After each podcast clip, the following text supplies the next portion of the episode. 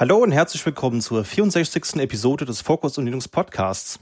Ja, und heute gibt's wieder ein sehr schönes Jubiläum, das es zu feiern gilt, liebe Zuhörende, denn das Debian-Projekt wird 30 Jahre alt. Also wird's noch 30 Jahre alt. Diese Episode erscheint am 11.8. und Debian wird am 16.8. 30 Jahre alt. Und deswegen wollen wir heute mal ein bisschen über das Projekt sprechen. Das Ganze mache ich natürlich nicht alleine, sondern ich habe einen tollen Gast mit dabei, und zwar den Evgeny Golov. Hi, Evgeny. Hi. Schön, dass du mit dabei bist. Erzähle uns und den Zuhörenden doch mal, wer du bist und was dich zum Debian-Projekt so gebracht hat. Ja, da müsste ich mal ein bisschen rausholen, ausholen, glaube ich. Ähm, ich bin Evgeny, ich arbeite heutzutage bei Red Hat, also der genaue Gegenteil von, von, von Debian wahrscheinlich, wie es viele sehen würden. Ähm, und äh, hatte aber meine erste Erfahrung mit Debian während meiner Studienzeit, also so 2005, 2006. Und ähm, ja, ich hatte halt angefangen gehabt, äh, ich habe mir fürs Studium einen neuen Rechner geholt und da musste ein Betriebssystem drauf. Und davor hatte ich immer mal wieder so ein bisschen auf dem Server mal ein Debian gehabt und sonst immer ganz viel Slackware und andere Distros gehabt. Und dann dachte ich mir, ja, cool, ThinkPad, Debian, da wird doch bestimmt was passen. Habe ich mir also installiert und seitdem eigentlich kontinuierlich auf die ein oder andere Weise Debian benutzt. Ähm, genau. Ich glaube in letzter Zeit weniger auf Desktops. Ich habe zwar immer noch ThinkPads äh, mit, mit Debian drauf, aber ich boote sie sehr selten. Mein Daily Driver ist irgendwie ein Fedora heutzutage, einfach weil es für die Arbeit auch praktisch ist, äh, ein Red Hat nahes System zu haben. Ähm, ansonsten aber Debian immer noch auf allen privaten Servern und sonst äh, auch äh, auf Infrastruktur, die wir irgendwie für Projekte und so haben. Äh, ich arbeite am Formen-Projekt mit und da haben wir einiges an Debian-Infra, eben weil wir auch einfach Debian-Pakete bauen für das Projekt und das geht wiederum besser, am besten unter Debian. Eine der Sachen, die mich immer wieder halt gestört hatte, man, wenn man Paketierung macht, ist es irgendwie immer sehr so, dass man braucht ein nahes Betriebssystem zu dem, für das man paketieren möchte. Also Debian und Ubuntu kreuz und quer, klappt super. Fedora, Rails, CentOS auch super. Mach, ab und zu mal mache ich auch Debian-Paketierung auf Fedora und jedes Mal tue ich mir dabei weh. das kann ich nachempfinden. Das ist auf jeden Fall sinnvoll, dieses Thema zur Hand zu haben.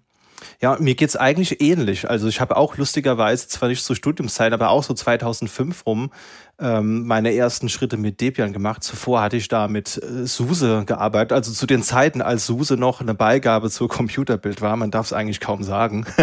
aber ich war ja auch mal jung ne? und Teenager und da war das halt so die Einstiegsdroge und bin dann auch 2005 rum Debian 3.1 habe ich angefangen. Das ist schon spannend. Und wo du gerade sagst, du paketierst auch viel, was findest du einfacher? RPMs bauen oder Debian-Pakete bauen? Nein. Nein. Nein. Ähm, es, es gibt coole Sachen und schlimme Sachen irgendwie in both worlds. Ähm, und ich kann wirklich nicht sagen, was ich davon lieber habe. Ähm, ich glaube tatsächlich so, dass, dass das Tooling, so, so Depp-Helper und so finde ich bei Debian irgendwie cooler, weil es gibt mehr, mehr Magie, die aber transparenter am Ende des Tages ist. Dafür aber ja diese Tatsache, dass du halt irgendwie 100 Dateien hast, also 100 nicht, aber du hast viele in diesem Debian Subfolder äh, bei deinem Paket versus halt dieses eine Spec-File in einem RPM, wo halt alles drin steht. Ähm, aber am Ende des Tages, es ist immer wieder das Gleiche. Es ist immer irgendwie, man muss sich irgendwie das Tabol irgendwo woher besorgen. Man muss Metadaten wie Paketbeschreibung machen. Man muss äh, Lizenzen pflegen. Ähm, man muss Make oder Go Build oder irgendwas aufrufen. Egal was, aber irgendwas wird halt aufgerufen und irgendwann landet hinten raus ein Tabol mit noch mehr Metadaten bei raus kennst das eine, kannst du das andere zusammenfummeln. Ja. Ich glaube, was man festhalten muss, ist es ist natürlich so, dass von RPM gibt es halt relativ viele verschiedene Versionen in den verschiedenen Distributionen und die einzelnen Projekte haben ja auch wieder auch einzelne Dokumentation. Also wenn ich jetzt ein RPM für Fedora baue, habe ich vielleicht andere Makros, wie wenn ich eins für, wie hieß dieser eine kuriose Ab Ableger für Maigia baue. Da ist, muss ich vielleicht auf ein paar andere Dinge achten. Es gibt andere Makros oder so. Ist Maegia das, was irgendwann mal Mandrake war? Ja, Mandrake, oder? Mandriva, Maegia oder so heißt genau, es, glaube ich. Genau. genau. Das ist tatsächlich eine Distro, die ich mal benutzt habe. Hm. 2003 dann wahrscheinlich? Vier? Ich weiß nicht. Aber ja, ähm, da hast du recht. Ähm, mein RPM-Wissen beschränkt sich auf Fedora slash CentOS slash Rail, was mhm. bis auf, ähm, ich sag jetzt mal, Revisionen von ähm, so Policies und Workflows sich ja nicht unterscheidet. Ähm, aber ab und zu mal muss ich mal so, so ein SUSE-Paket sehen und das ist schon, schon anders dann. Das ist schon richtig. Das stimmt, ja. Hab ich auch schon gesehen. So als Code von so einem RPM. Ja, ich glaube, SUSE ist tatsächlich auch das Einzige, was ich jemals anderes RPMiges in der Hand mal hatte. Also zum Paketieren. Wie gesagt, benutzt. Ähm, mein allererstes Linux war ein Red Hat 7. Mhm ohne EL. Äh, von damals war es Chip, nicht Computerbild übrigens. Also zumindest für mich. Ähm, war dann aber äh, recht schnell durch so ein, so ein Mandrake ersetzt. Ja, dann Slackware, dann Debian. Und das war dann die richtige Droge anscheinend. Ja. Die ist dann geblieben. Ähm, ja. Gute Wahl. Ja, ist bei mir auch so. Also ich habe auch auf dem Desktop kein Debian wie bei dir, sondern auf dem Arbeitsgerät läuft auch derzeit ein Fedora. Weil halt natürlich ist natürlich klar, es hat einen anderen, anderen Zyklus. Also ein Debian, das installiere ich mir, wenn ich fünf Jahre einfach so meine Ruhe haben will. Und auf dem Desktop möchte ich vielleicht einen neueren Kernel für neuere Hardware haben. Dann nimmt man dann vielleicht eine Distro, die einen etwas kürzeren Zyklus hat. Also das machen wir. Debian ist doch ein Rolling Release. Fährst du das irgendwo? Also SIT ja, also beziehungsweise? Also auf meinem Privatlaptop läuft SIT. Mhm. Ähm, wie gesagt, ich boot das relativ selten, weil Firmenlaptop funktioniert halt auch und das ist an, einen großen Bildschirm und so angeschlossen und mhm. äh, ähm, man darf es benutzen. Es gibt ja auch Leute, die dürfen sowas dann nicht. Mhm. Ähm, ja, und deswegen entsprechend, äh, das, das Debian wird selten gebootet. Sollte ich aber tatsächlich mal tun, weil ich muss Software releasen und äh, die funktioniert nur auf alten ThinkPads. Und Ach. das ist ein X201S. Ui, tolles Gerät. Ja. Ich glaube, da schweifen wir in, in, in, in, komplett andere Themen noch ab, wenn wir uns hier über ThinkPads unterhalten. Da können wir Sonderfolgen zu machen, glaube ich. Ja, gerne, gerne. Ähm, nee, genau. Das boote ich halt relativ selten und dann äh, spuckt es mir ins Gesicht so, ja, ich hätte hier mal so drei bis vier Gigabyte Updates, mach mal. Ähm, Mache ich dann auch. Aber ja, es ist ein Sit. Ähm, mhm. Aber wenn man es nur alle halbe Jahre oder so updatet, kriegt man das nicht mehr so krass mit. Früher habe ich es aber als Daily Driver benutzt und völlig akzeptabel gefunden. Genau. Da gehen wir gleich nochmal drauf ein, was SID und die ganzen unterschiedlichen ähm, Ausprägungen des Projekts sind. Genau, aber vielleicht ja, halten wir noch mal kurz fest. Du hast schon gesagt, wo du Deepman heute benutzt. Und die erste Version war bei dir, welche 2005? Was war da aktuell? Es, es muss, ich, ich spicke mal in, in deinen Notizen und es müsste auch die 3.1 gewesen sein, mhm. weil die halt diese neuen Installer hatte. Ähm, mhm. Kann mich nämlich noch gut erinnern, ich hatte die 3.0, das war Woody. Mhm. Ein Kumpel von mir ähm, wohnte im Osten, aha, und hatte nur ein 650k Modem und ich hatte schon das coole neue DSL zu Hause. Wow. Er hat mir halt irgendwann mal gebeten, äh, hier ähm, dem mal so, so ein Debian runterzuladen mhm. und äh, zu brennen und zu schicken. Mhm. Kann man ja machen. Ja, ich mir, ja, neue Distro, probier's mal aus. Ähm, Habe ich nicht geschafft. Heutzutage sagt man immer, Debian Installer ist immer super einfach. Nimmst einen Huhn, setzt es auf die Tastatur, äh, nachher ist durch und funktioniert auch. War damals noch nicht so.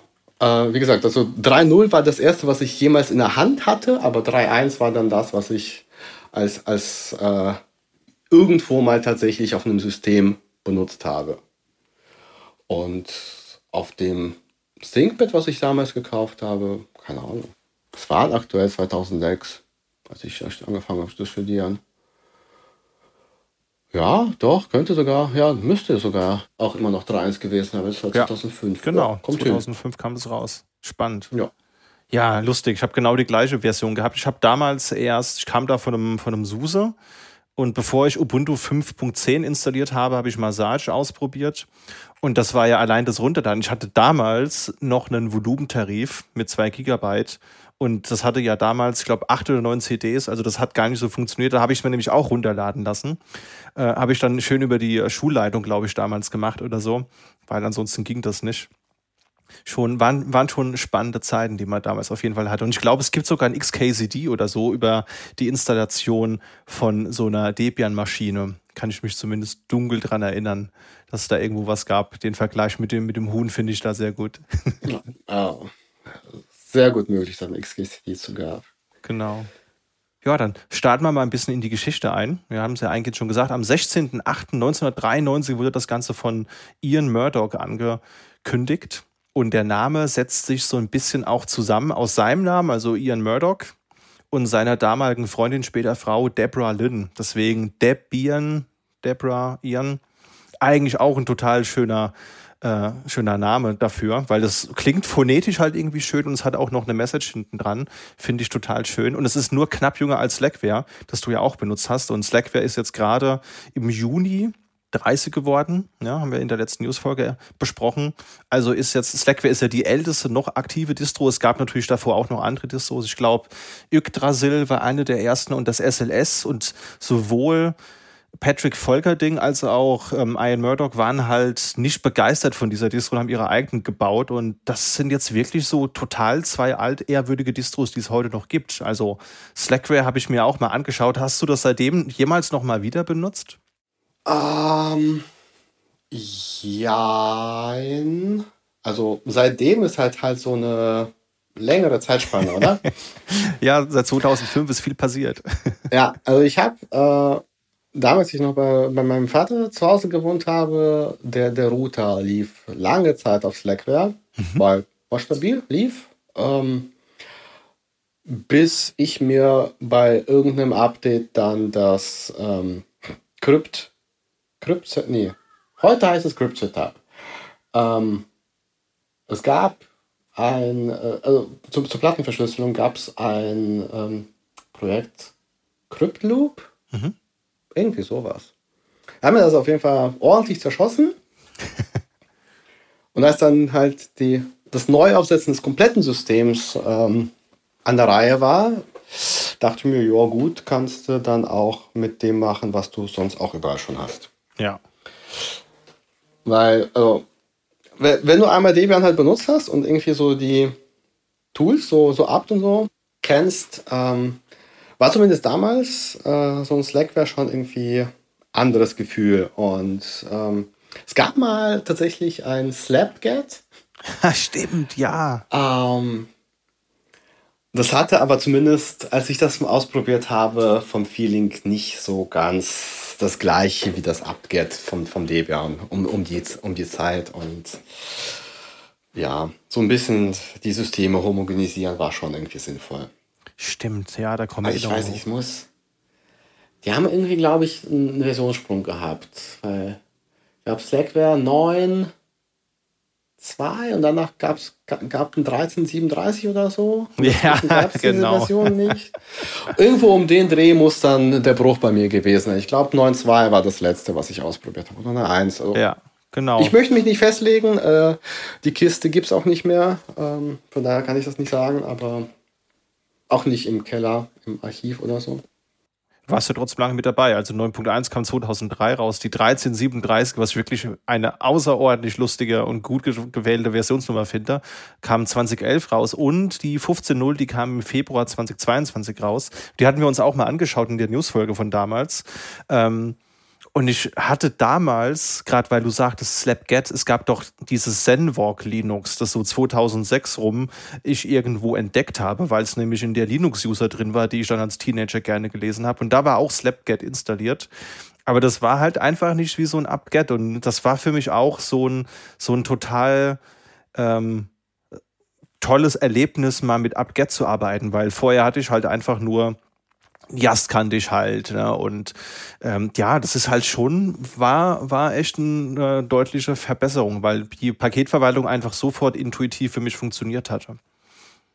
Ich dann auch sofort begeistert. Ich glaube auch, das eine, also du sagst jetzt Verwaltung, das ist halt genau der Punkt, der mich immer sehr, sehr erfreut hat. Also du hast wirklich funktionierendes Pakete finden, Pakete installieren, aber du kannst, konntest die Pakete auch in einer brauchbaren Art und Weise auch loswerden. Mhm. Und ich glaube, das ist tatsächlich etwas, was mir dann bei, bei Slapget wie gesagt, damals, keine Ahnung, wie es heute aussieht, ob es überhaupt noch gibt, ähm, gestört hat. Also du hattest halt diese binär Tarballs im Endeffekt, die konntest du runter finden, runterladen, installieren, aber äh, aufräumen und so war nicht so ganz die Stärke von den Dingen. Ja, und ich muss zugeben, es hat sich auch gefühlt relativ wegen seitdem verändert. Also die, die 15.0, die ich mir angeschaut hatte, hat auch bis heute noch System 5. Und heute gibt es ja wirklich extrem wenige Distros, die noch kein System D haben. Und da hat sich auch gefühlt, auch an dem Look und Feel. Und das ist aber genau das, was ja die AnwenderInnen schätzen. Also die Leute nutzen ja Slackware, weil sie das genauso haben wollen, wie sie es damals schon hatten. Und das erfüllt diese Nische, glaube ich, einfach echt gut. Genau, kommen wir mal zurück zur Geschichte. Dann, äh, genau, wir haben gerade schon kurz über Ian Murdoch gesprochen. Der ist am 28. April 1973 in Konstanz geboren und leider viel zu früh verstorben, nämlich am 28. Dezember 2015 in San Francisco. Und was ich so interessant bei ihm finde, er hat halt Debian gegründet, während er gerade im Bachelorstudium war, und zwar an der Purdue University in West Lafayette, also in Indiana und hat halt einfach nebenher zum Studium mal dieses Projekt da gegründet. Also war auch Linux Power User, hat SLS genutzt, war nicht so zufrieden damit. Und ähm, ja, wie halt eben auch Patrick Volkerding, der ja auch SLS-User war, hat dann dieses Projekt gegründet, hat dann später 2000 eine Firma gegründet, die Progeny Linux Systems und war sogar, und das fand ich total interessant, das war mir gar nicht so bewusst, seit 2006 der Technikchef der Linux Foundation und hat diese Linux Standard Base, dieses Projekt, was da läuft, geleitet und hat sogar die Version 3.1 erarbeitet. Also das fand ich total, habe ich nie so richtig mitbekommen. Weiß nicht, ob ich damals nicht tief genug drin war, aber der war wirklich als Pionier in der Linux-Szene doch sehr, sehr bekannt und hat da an sehr vielen Dingen gearbeitet. Ich wusste das auch nicht. ja, ich glaube, so sich mit der LSB zu beschäftigen, macht man auch, glaube ich, eher nur, wenn man gerade einen LPIC macht oder weil man wirklich Spaß an diesen ganzen Detailinformationen hat oder gehört das so für dich so, zum Standardwissen, dass alle Linux-Admins da draußen haben sollten, die Details der LSB? Ich glaube, kein Linux-Admin braucht LPIC oder LSB. Und ich wurde für diese Aussage nicht bezahlt. ja, ja, ja, wobei, also das glaube ich, im, im, im deutschsprachigen Raum habe ich einen Eindruck, da wird es nicht so gefragt, aber ich kenne ganz viele Leute außerhalb Deutschlands, bei denen das wirklich extrem wichtig ist, dass man ein LPIC 1 oder LPIC 2 hat, während man in Deutschland halt eher guckt, dass man Red Hat SUSE, Ubuntu zertifiziert ist oder was auch immer. Ich glaube, das ist hier, läuft hier einfach ein bisschen anders als im Rest in der Welt, habe ich so das Gefühl. Ansonsten war er seit 2007 bei Sun Microsystems und hat da ein Projekt geleitet, das Project Indiana hieß und was eben Linux und Solaris näher zusammenbringen sollte. Und ich frage mich, es gibt doch auch den Fork von Solaris oder also von Open Solaris, was es ja eine Zeit lang gab, ne? wurde dann ja eingestellt, als Oracle dann es dann übernommen hat. Ich frage mich, ob der Name daraufhin zurückgeht. Das wäre nämlich eine total schöne Hommage an dieses Projekt, wie ich finde.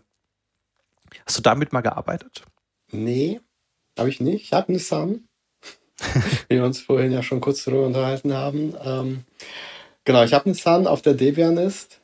ein, ein, ein, Lenny, was von 2005, nee, 2009, irgendwie altes, altes Debian drauf. Äh, wahrscheinlich bootet sie noch.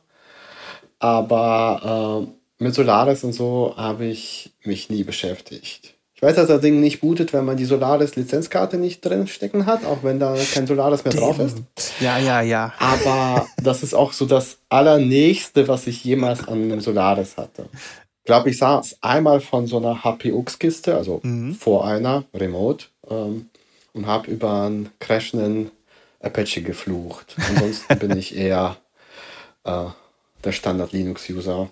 Ja. Und manchmal ein bisschen BSD. Ja, cool. Oh.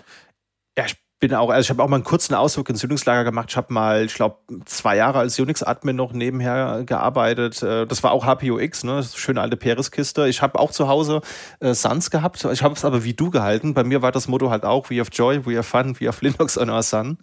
Ja. Und bei mir war es Crux für Spark und aber auch Debian. Und das hat sehr gut funktioniert. Also mit Solaris habe ich nie so richtig gearbeitet.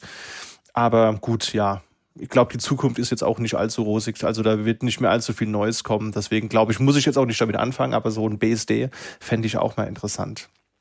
Andererseits, Kobol ist auch immer noch gefragt. Absolut, ja. Also, vielleicht findest du ja jemanden, der zu viel Geld und zu viele alte Kisten hat. Ah, und da kommt das, das, das Wissen dann her. Na, oder brauchst du das Wissen wieder. Ja, es ist wirklich so. Also ich kenne auch wirklich jemanden, der sich mit Kobold und so beschäftigt und der hat einen sehr, sehr, sehr kleinen Kundenstamm, aber der muss sich wirklich keine Sorgen machen. Der hat genügend Aufträge, weil ja. da gibt's einfach zu wenig Leute und ja, auch diese kuriosen Betriebssysteme sterben nicht aus. Also ich meine, OpenVMS ist jetzt auch gerade auf den x86 portiert worden in den letzten sieben, acht Jahren. Also von daher, vielleicht erleben wir ja doch noch mal einen Revival von Solaris irgendwann mal. Wäre ja, wäre schön, wenn da noch mal investiert werden würde. Auf jeden Fall war er danach seit 2015 bei Docker und 2015 ist er dann ja leider auch schon verstorben. Und ja, also 93 ist das Projekt gestartet und eins der ersten Dinge, das äh, ein Murdoch definiert hat, war das sogenannte Debian-Manifesto, das wir euch auch mal in den Shownotes verlinkt haben, liebe Zuhörende. Hast du dich damit mal auseinandergesetzt? Ja, weil du es erwähnt hast. äh, ich glaube, ich bin zu jung dafür. Auch wenn mich manche nicht mehr so als so ganz so jung bezeichnen würden, vielleicht. Ähm, genau, ich habe mir das grob durchgelesen und grundsätzlich war halt, glaube ich, die Idee, so verstehe ich das, interpretiere ich das. Ähm, das ist natürlich immer Text von jemand anders, muss man ja interpretieren. Ähm, der Punkt war ja, dass zu dem Zeitpunkt, wo das entstanden ist, äh, 1993, es gab Linux-Distributionen durchaus schon, SLS hast du ja genannt, aber die waren halt alle irgendwie aus einer Hand so ein bisschen geknüpft und äh, eine Person oder eine Firma stand dann dahinter, hat das gemacht und du hattest halt einerseits einen Busfaktor, der beschissen mhm. war, andererseits aber auch ähm, keine Community-Bildung, keine, ähm, keinerlei Einfluss von mehreren Menschen, die dann zusammen etwas entwickeln und zusammen ein nicht nur sagen, hier ist die Software, benutze sie, ich, mir gefällt sie und wenn es dir nicht gefällt, geh weiter, sondern halt tatsächlich versucht haben, in einer Gemeinschaft etwas zu entwickeln, was für alle mhm. äh, ist. Und es spiegelt sich auch heute, äh, glaube ich, sehr gut wieder. Debian nennt sich selber ja The Universal äh, Operating System. Und es läuft ja auf jedem möglichen Scheiß. Ich glaube, da kommen wir später noch dazu, auf was es alles laufen kann und könnte. Aber es ist halt, es funktioniert auf sehr vielen Systemen. Ähm, man kann es auf Server benutzen, man kann es auf Telefon benutzen, man kann es auf Laptops benutzen. Das ist halt wirklich universell. Und das ist halt das, was, glaube ich, den Ursprung in diesem Manifest hat. Das ist halt wirklich durch viele Leute geformt und weiterentwickelt wird. Und das ist halt das, was nicht gegeben hat zu dem Zeitpunkt. Heutzutage sieht es natürlich Gott sei Dank anders aus. Ähm, ich kann mir nicht vorstellen, wie es aussehen würde, wenn Debian das ein, die einzige Linux-Community wäre. Wäre, glaube ich, auch irgendwie langweilig. Aber äh, 1993 sah es ganz anders aus. Absolut. Was war die verrückteste Hardware, wo du Debian mal benutzt oder vorgefunden hast? Ähm, Definiere Debian, definiere vorgefunden. Also irgendeinen Debian auf irgendeiner kuriosen Hardware. Du hast ja gerade gesagt, das läuft überall, also vom Laptop bis hin zum Server. Ne? Gibt es ja wirklich ja. viele Architekturen. Was, also, was war das verrückteste Device? Ich habe hier gerade mein Telefon in der Hand. Mhm. Äh, das ist ein Android. Mhm. Aber ähm, da benutze ich zum Beispiel auch Thermox drauf. Und Thermox ist ein, es ist nicht ganz Debian, aber es benutzt sehr viele Tools von Debian.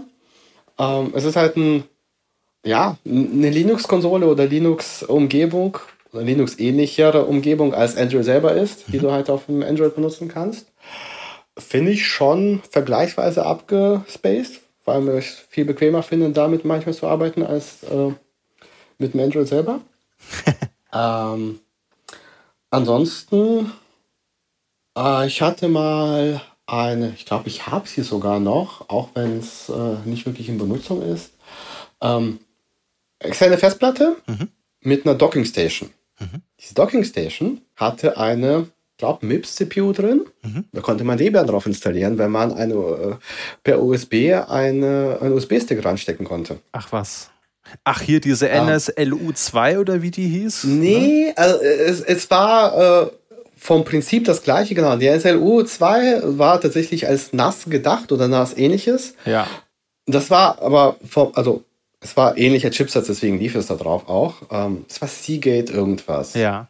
Ah, ja, ja ich glaube, ich weiß, was du meinst. Ich habe ein Bild vor Augen, aber ich weiß nicht mehr, ja. wie das Ding hieß. Hm.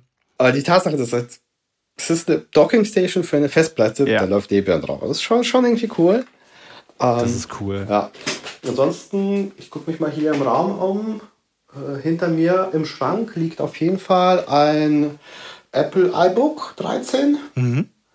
Ähm, von 2005 muss es gewesen sein. Das war so das allerletzte G4 iBook, das es gab. G5 gab es ja als iBook nicht. Die waren zu heiß. Das ist ja lustig.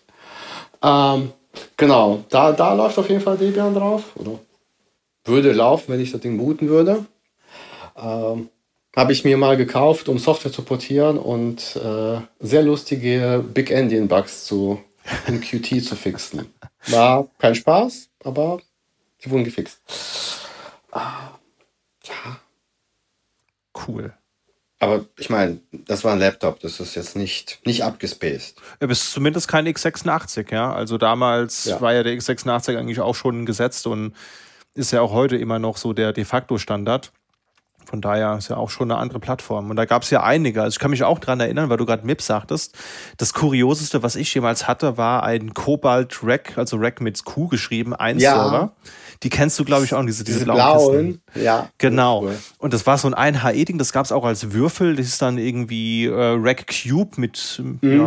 ja, auch war dann halt so ein, so ein blauer Würfel mit so einem LC-Display und mit Knöpfen und das, da lief auch eigentlich ein CentOS drauf und ich habe dann aber einen Debian drauf installiert und das war so eine 150 MHz MIPS CPU mit ähm, Edo-RAM mit 20 GB IDE-Platte und da habe ich aber auch Debian installiert. Das ähm, haben wir euch mal in die Shownotes gepackt. Das ist äh, Debian 5 habe ich damals installiert. Zum Glück habe ich da noch Screenshots von gesichert. Das ist total kurios. 2 Megabyte RAM-Auslastung für ein vollwertiges gebootetes Betriebssystem. Also Debian ist wirklich sehr, sehr ressourcensparsam, muss man sagen. Aber 2 Megabyte kriege ich heute, glaube ich, nicht hin mit dem Debian 12. Nee. Also sind dann paar mehr. Vorhin auf der Arbeit mit einem Kollegen unterhalten. Ja. Vorhin auf der Arbeit, also es ja. war im IRC, weil wo, wo sonst sieht man Kollegen. Und wir haben uns halt irgendwie ein Problem beim, beim User unterhalten und er so, ja, aber es, macht keinen Sinn. Diese Kiste scheint sehr underpowered zu sein. Ich habe halt mir irgendwie ausgerechnet, dass, dass die irgendwie mit einem Gigabyte RAM laufen müsste, mit den mit der generierten Config dann und der so, ja, ich so, ja, ich bin doch hier immer derjenige, der Sachen auf Toastern äh, ausführt. Und ich so, ja, aber ich glaube, heutzutage hätte ein Toaster mehr als ein Gigabyte RAM. Tatsache. Mit dem ganzen äh, IoT-Scheiß. Ja. gut.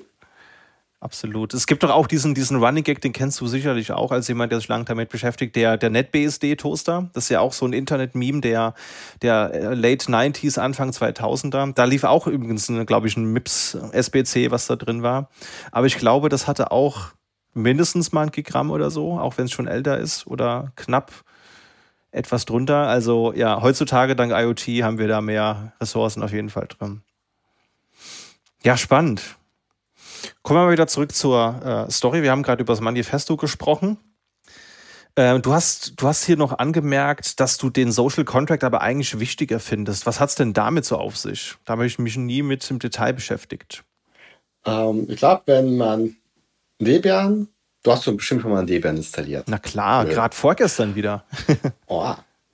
Und du hast bestimmt, wenn du apt-get install, nee, mittlerweile ist es ja apt, apt-get ist ja fast schon outdated. Ähm, irgendwie ein Paket installierst, dann siehst du ja die ganzen ähm, Downloads. Mhm. Wenn du hinten äh, bei der Paketversion DFSG siehst, ist ja Debian Free Software Guidelines. Mhm. Und äh, wenn du halt ein Paket hast, was vom Upstream her zwar Open Source ist, aber zum Beispiel eine Datei im Source ist, die laut Lizenz fragwürdig ist. Mhm. Sieht man schon mal ganz oft irgendwie diese DFSG-Zusätze ähm, in den Versionsnummern, die halt sagen wollen, ähm, hier, Debian hat diesen Source verändert, damit er den Guidelines entspricht. Und diese Guidelines sind halt eben diese Freiheiten, die Debian die zusichern möchte. Das ja. ist halt Teil dieses Social Contracts, ähm, auch in den Shownotes bestimmt verlinkt, ja. wenn, äh, wenn du kein Mist baust. ähm, und das ist halt in meinen Augen so ein, ich weiß nicht, ob es aus dem Manifest entstanden ist, aber es ist ein tatsächlich mehr vertragsartig. Du hast klare Stichpunkte, die sagen, was sind wir, was wollen wir mhm. und was sichern wir eigentlich unseren Usern zu. Und das ist eigentlich etwas sehr Cooles und vor allem etwas, worauf sich User mehr oder weniger, gut, es ist kein Contract, wo du irgendwie eine Vertragsstrafe oder so zahlst, logischerweise, ist eine Community, aber es ist trotzdem etwas, worauf man sich ja verlassen kann. Und wo sich dann Externe, die sagen, hier, ich brauche eine neue Distro, halt hingehen können, können sich durchlesen und sagen, jo, das sind Werte, mit denen ich mich identifizieren kann und die mir wichtig sind. Und diese äh, Free Software Guidelines sind halt Teil dieses Social Contracts. Deswegen mhm. da diese Überleitung. So. Ja. Genau. Finde ich halt irgendwie cool formuliert. Ist Debian typisch auch in zig Sprachen übersetzt. Und wenn du mich nach der deutschen Version fragst, ich habe sie nie gelesen. Wir haben auf jeden Fall mal einen Link in die Shownotes gepackt und da kann man, äh, je nach IP wird dann halt die passende Sprache angezeigt, aber man kann das natürlich auch noch auswählen. Aber da stehen dann so Sachen drin wie Debian wird zu 100% frei bleiben, unser Beitrag zur Gemeinschaft für freie Software, wir werden Probleme nicht verbergen und so weiter. Also genau das, was das Debian-Projekt ausmacht. Und da war ja auch in großer Diskussion eine Anpassung dieses Gesellschaftsvertrags, insbesondere dieses zu 100 Prozent frei bleiben, das ist ja das, das, der höchste Standard Debians. Und im Oktober 2022 gab es das erste Mal seit 1900 Nee, 97 war die Version 1.0, 2004 die Version 1.1 und jetzt haben wir die 1.2 vom Oktober letzten Jahres, weil es jetzt ja auch mit Debian 12 auch ganz brandaktuell neues äh, Release nach Anpassung dieser ähm, neueren Versionen gibt es jetzt auch Non-Free Firmware in dem Installer, damit ich zum Beispiel auch ein Debian ohne Probleme auf so einem neuen Notebook installieren kann, wo ich vielleicht eine AMD GPU drin habe, die irgendwo noch einen Firmware-Blob braucht oder wo ich eine Nvidia Grafikkarte drin habe, wo ich erst recht einen Blob für, für brauche. Das war war lange unumstößlich und jetzt haben sie es ein bisschen aufgeweicht. Ja. Finde ich richtig so. Ich denke auch. Weil diese Blob, die Blobs hast du halt sowieso. Und äh, weil, oh, krasses Beispiel hier, ähm, glaube gestern, nee, vorgestern, äh, kam Zenblade von diesen Zen 2 CPUs von AMD. Mhm. Und AMD hat hier auch hier Firmware-Update. Spielst auf deine CPU ein und dann hast du halt dieses Problem nicht mehr. Und die Alternative ist halt, es gibt auch einen Patch gegen Linux, der das äh, umgeht, aber du hast halt so einen Performance-Impact dadurch, den du natürlich nicht haben möchtest. Und der Blob ist halt auf deinem Motherboard und wird trotzdem in deine CPU geladen. Also er ist eh da und du ja. benutzt ihn eh. Dann benutzt doch bitte gefälligst die aktuellste Version davon. also in aller Ehren, wenn du ein, ein System haben kannst, das komplett blob-free ist und sie nicht braucht, geil. Aber äh, wenn du veraltete Blobs hast, ist halt auch irgendwie sinnlos, meiner Meinung nach. Und äh, ich finde, das ist ein, ein, richtiger Schritt und äh, hat, glaube ich, also es, es, hat viel Wirbel gegeben, da hast, hast, du schon recht, aber die Benutzbarkeit äh, ist gestiegen. Es gab früher, vor, vor Debian 12, immer diese Installer-CDs mit Firmware, weil du hattest schon recht, man kann auf moderner Software sehr selten, gerade wenn es um Netzwerk geht, sehr viel geblockt, ähm, kannst halt nicht vernünftig installieren. Sprich, es gab diese CDs immer, aber sie waren halt dadurch, dass Debian gesagt hat, hier, wir sind super frei, diese Blobs werden nicht, äh, wir shippen sie nicht offiziell, wir bewerben sie nicht offiziell, haben halt die Leute, die auf Debian.org gegangen sind und haben gesagt, hier Download von meiner CD oder meinem ISO, das ich dann irgendwie installieren möchte, von dem ich installieren möchte, haben es halt nicht gefunden. Mhm. Und First User Experience ist halt schon etwas, was man irgendwie groß schreiben dürfte und ich glaube, die wird extrem verbessert. Da bin ich voll deiner Meinung, weil ich sehe es halt halt auch so. Also ich habe zum Beispiel auch Kollegen bei mir, die sehr, sehr gerne Debian nutzen und die jetzt aber, ich meine, wir haben halt ThinkPads bei uns auf Arbeit, ne? also TXP-Serie, was es halt gerade so gibt und was halt gerade gerade passt. Da hast du halt einfach irgendwo proprietären Chip ähm, für dein UMTS-Modem, du hast vielleicht eine dedizierte Grafikkarte, ähm, du hast einen Fingerprint-Reader und das ja, hat die Leute so ein bisschen davon abgehalten, weil du musstest natürlich im Nachgang dann hergehen, musstest dir die Firmware-Pakete installieren und so weiter. Und ist natürlich viel eleganter, wenn das direkt beim Installieren schon mit dabei ist, weil so ein Projekt lebt ja auch davon, dass man AnwenderInnen und Ent EntwicklerInnen hat. Und wenn die natürlich sofort loslegen können und das Gerät, das sie haben, egal was es sein mag, funktioniert sofort, ist natürlich bedeutend einfacher dann für die Leute reinzukommen. Und eben vor allem, ob du überhaupt installieren kannst. genau. Also Klar, so einen Fingerprint-Reader brauche ich nicht bei der Installation, aber wenn ich gerade kein Netzwerk habe, ähm, und mir vielleicht nur die erste CD runtergeladen habe, aber dann noch besser so ein Live-Installer, der gar keine Pakete dabei hat, sondern nur die, den Installer, ist schon irgendwie Mist. Auf jeden Fall. Also heute ist es ja nicht mehr so schlimm, aber früher, wenn du dann halt so sieben, acht CDs gebraucht hast, um so ein funktionales System zu haben, das war schon, war schon verrückt.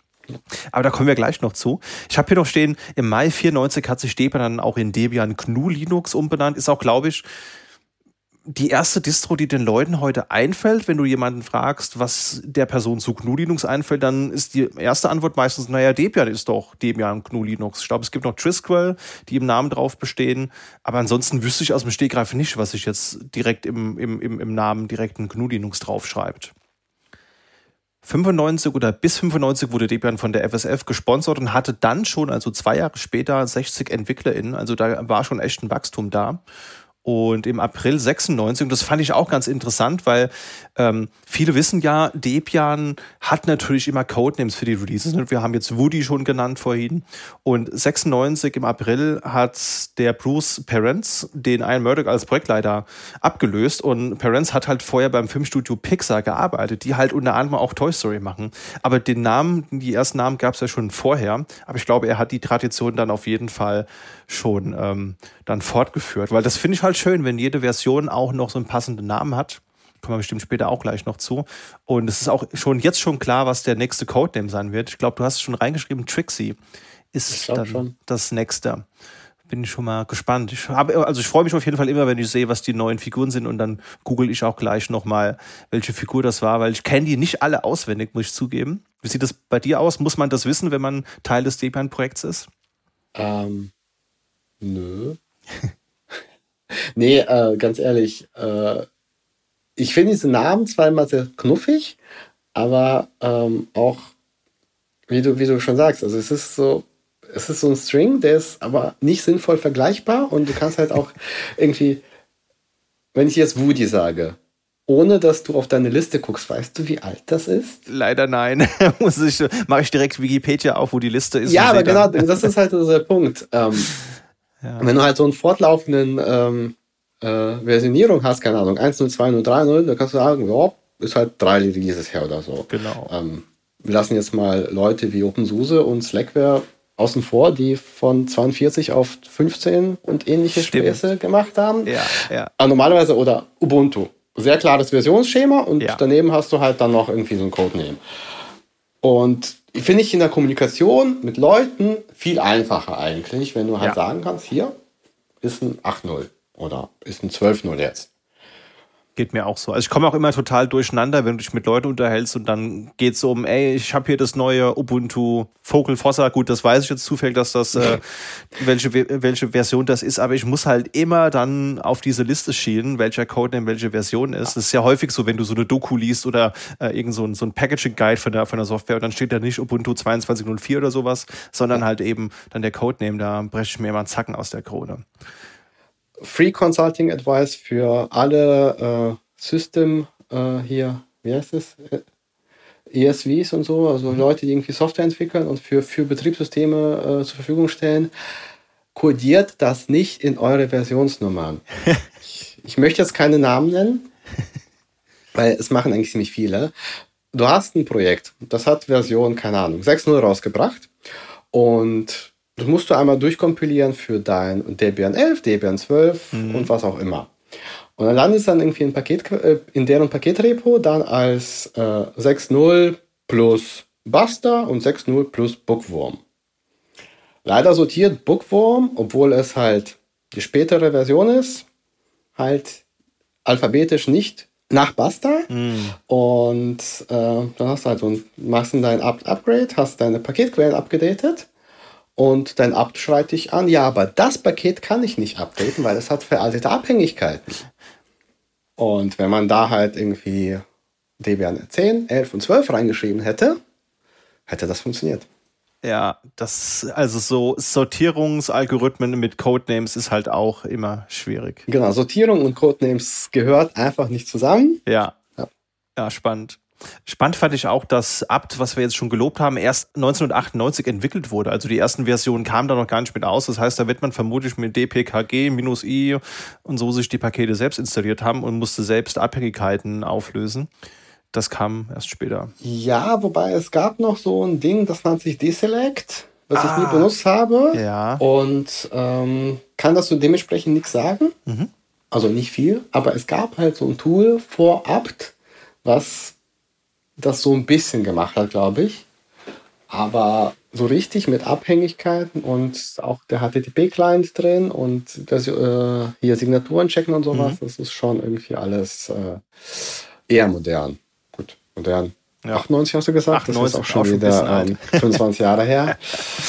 ähm, ja. ja.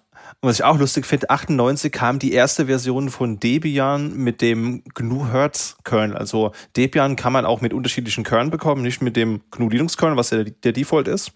Und eins dieser Projekte ist halt der GNU Hertz Kernel. Und das ist für mich so eins der längsten Memes, die es im Netz gibt, weil ich meine, wann haben die angefangen, das zu bauen? In den 90ern irgendwie.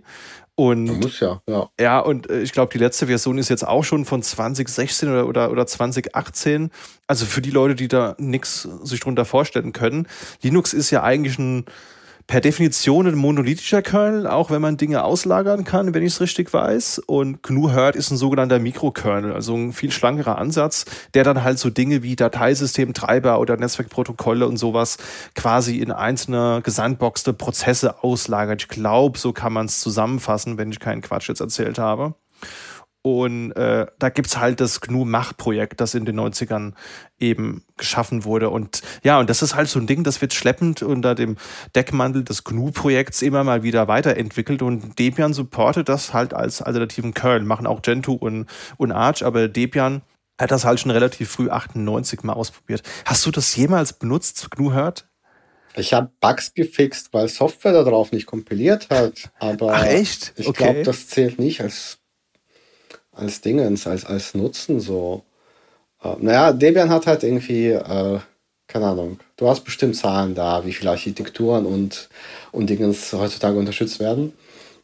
Und durch diese, diese breite Palette hast du halt immer mal wieder mal etwas exotischere Kombinationen, wo dann mal das gleiche C-Programm dann doch nicht mehr kompiliert, weil mhm. auf einmal ist da x86 Assembly drin, was logischerweise auf ARM nicht tut oder ähnliche Späße.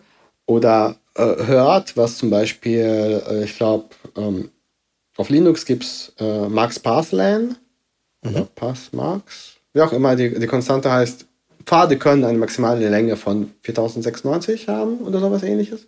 Mhm. Und Hört hat halt diese Limitation nicht. Wir haben halt deren Dateisystem, Abstraktion ist halt anders gebaut. Die Pfade können beliebig lang werden.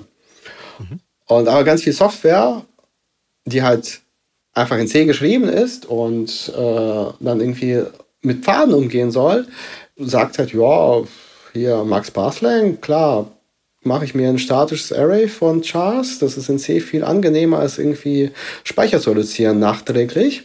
Mhm. Und ähm, speichere mal meinen mein, mein Pfad halt zu meiner Datei, die ich öffnen möchte, da drin. Das kompiliert dann nachher nicht auf Hört.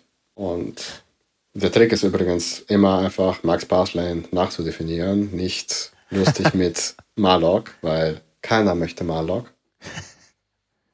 Ja, verrückt. Also ich habe mir das ein paar Mal, habe ich es versucht in der VM zum Laufen zu kriegen, also nicht auf echter Hardware. Und bin da jedes Mal kläglich gescheitert. Also das ist ja immer noch keine offiziell unterstützte ähm, Version von Debian. Ich glaube, es ist auch mittlerweile wird es nicht mehr gepflegt. Weißt du da Näheres? Ich habe keine Ahnung.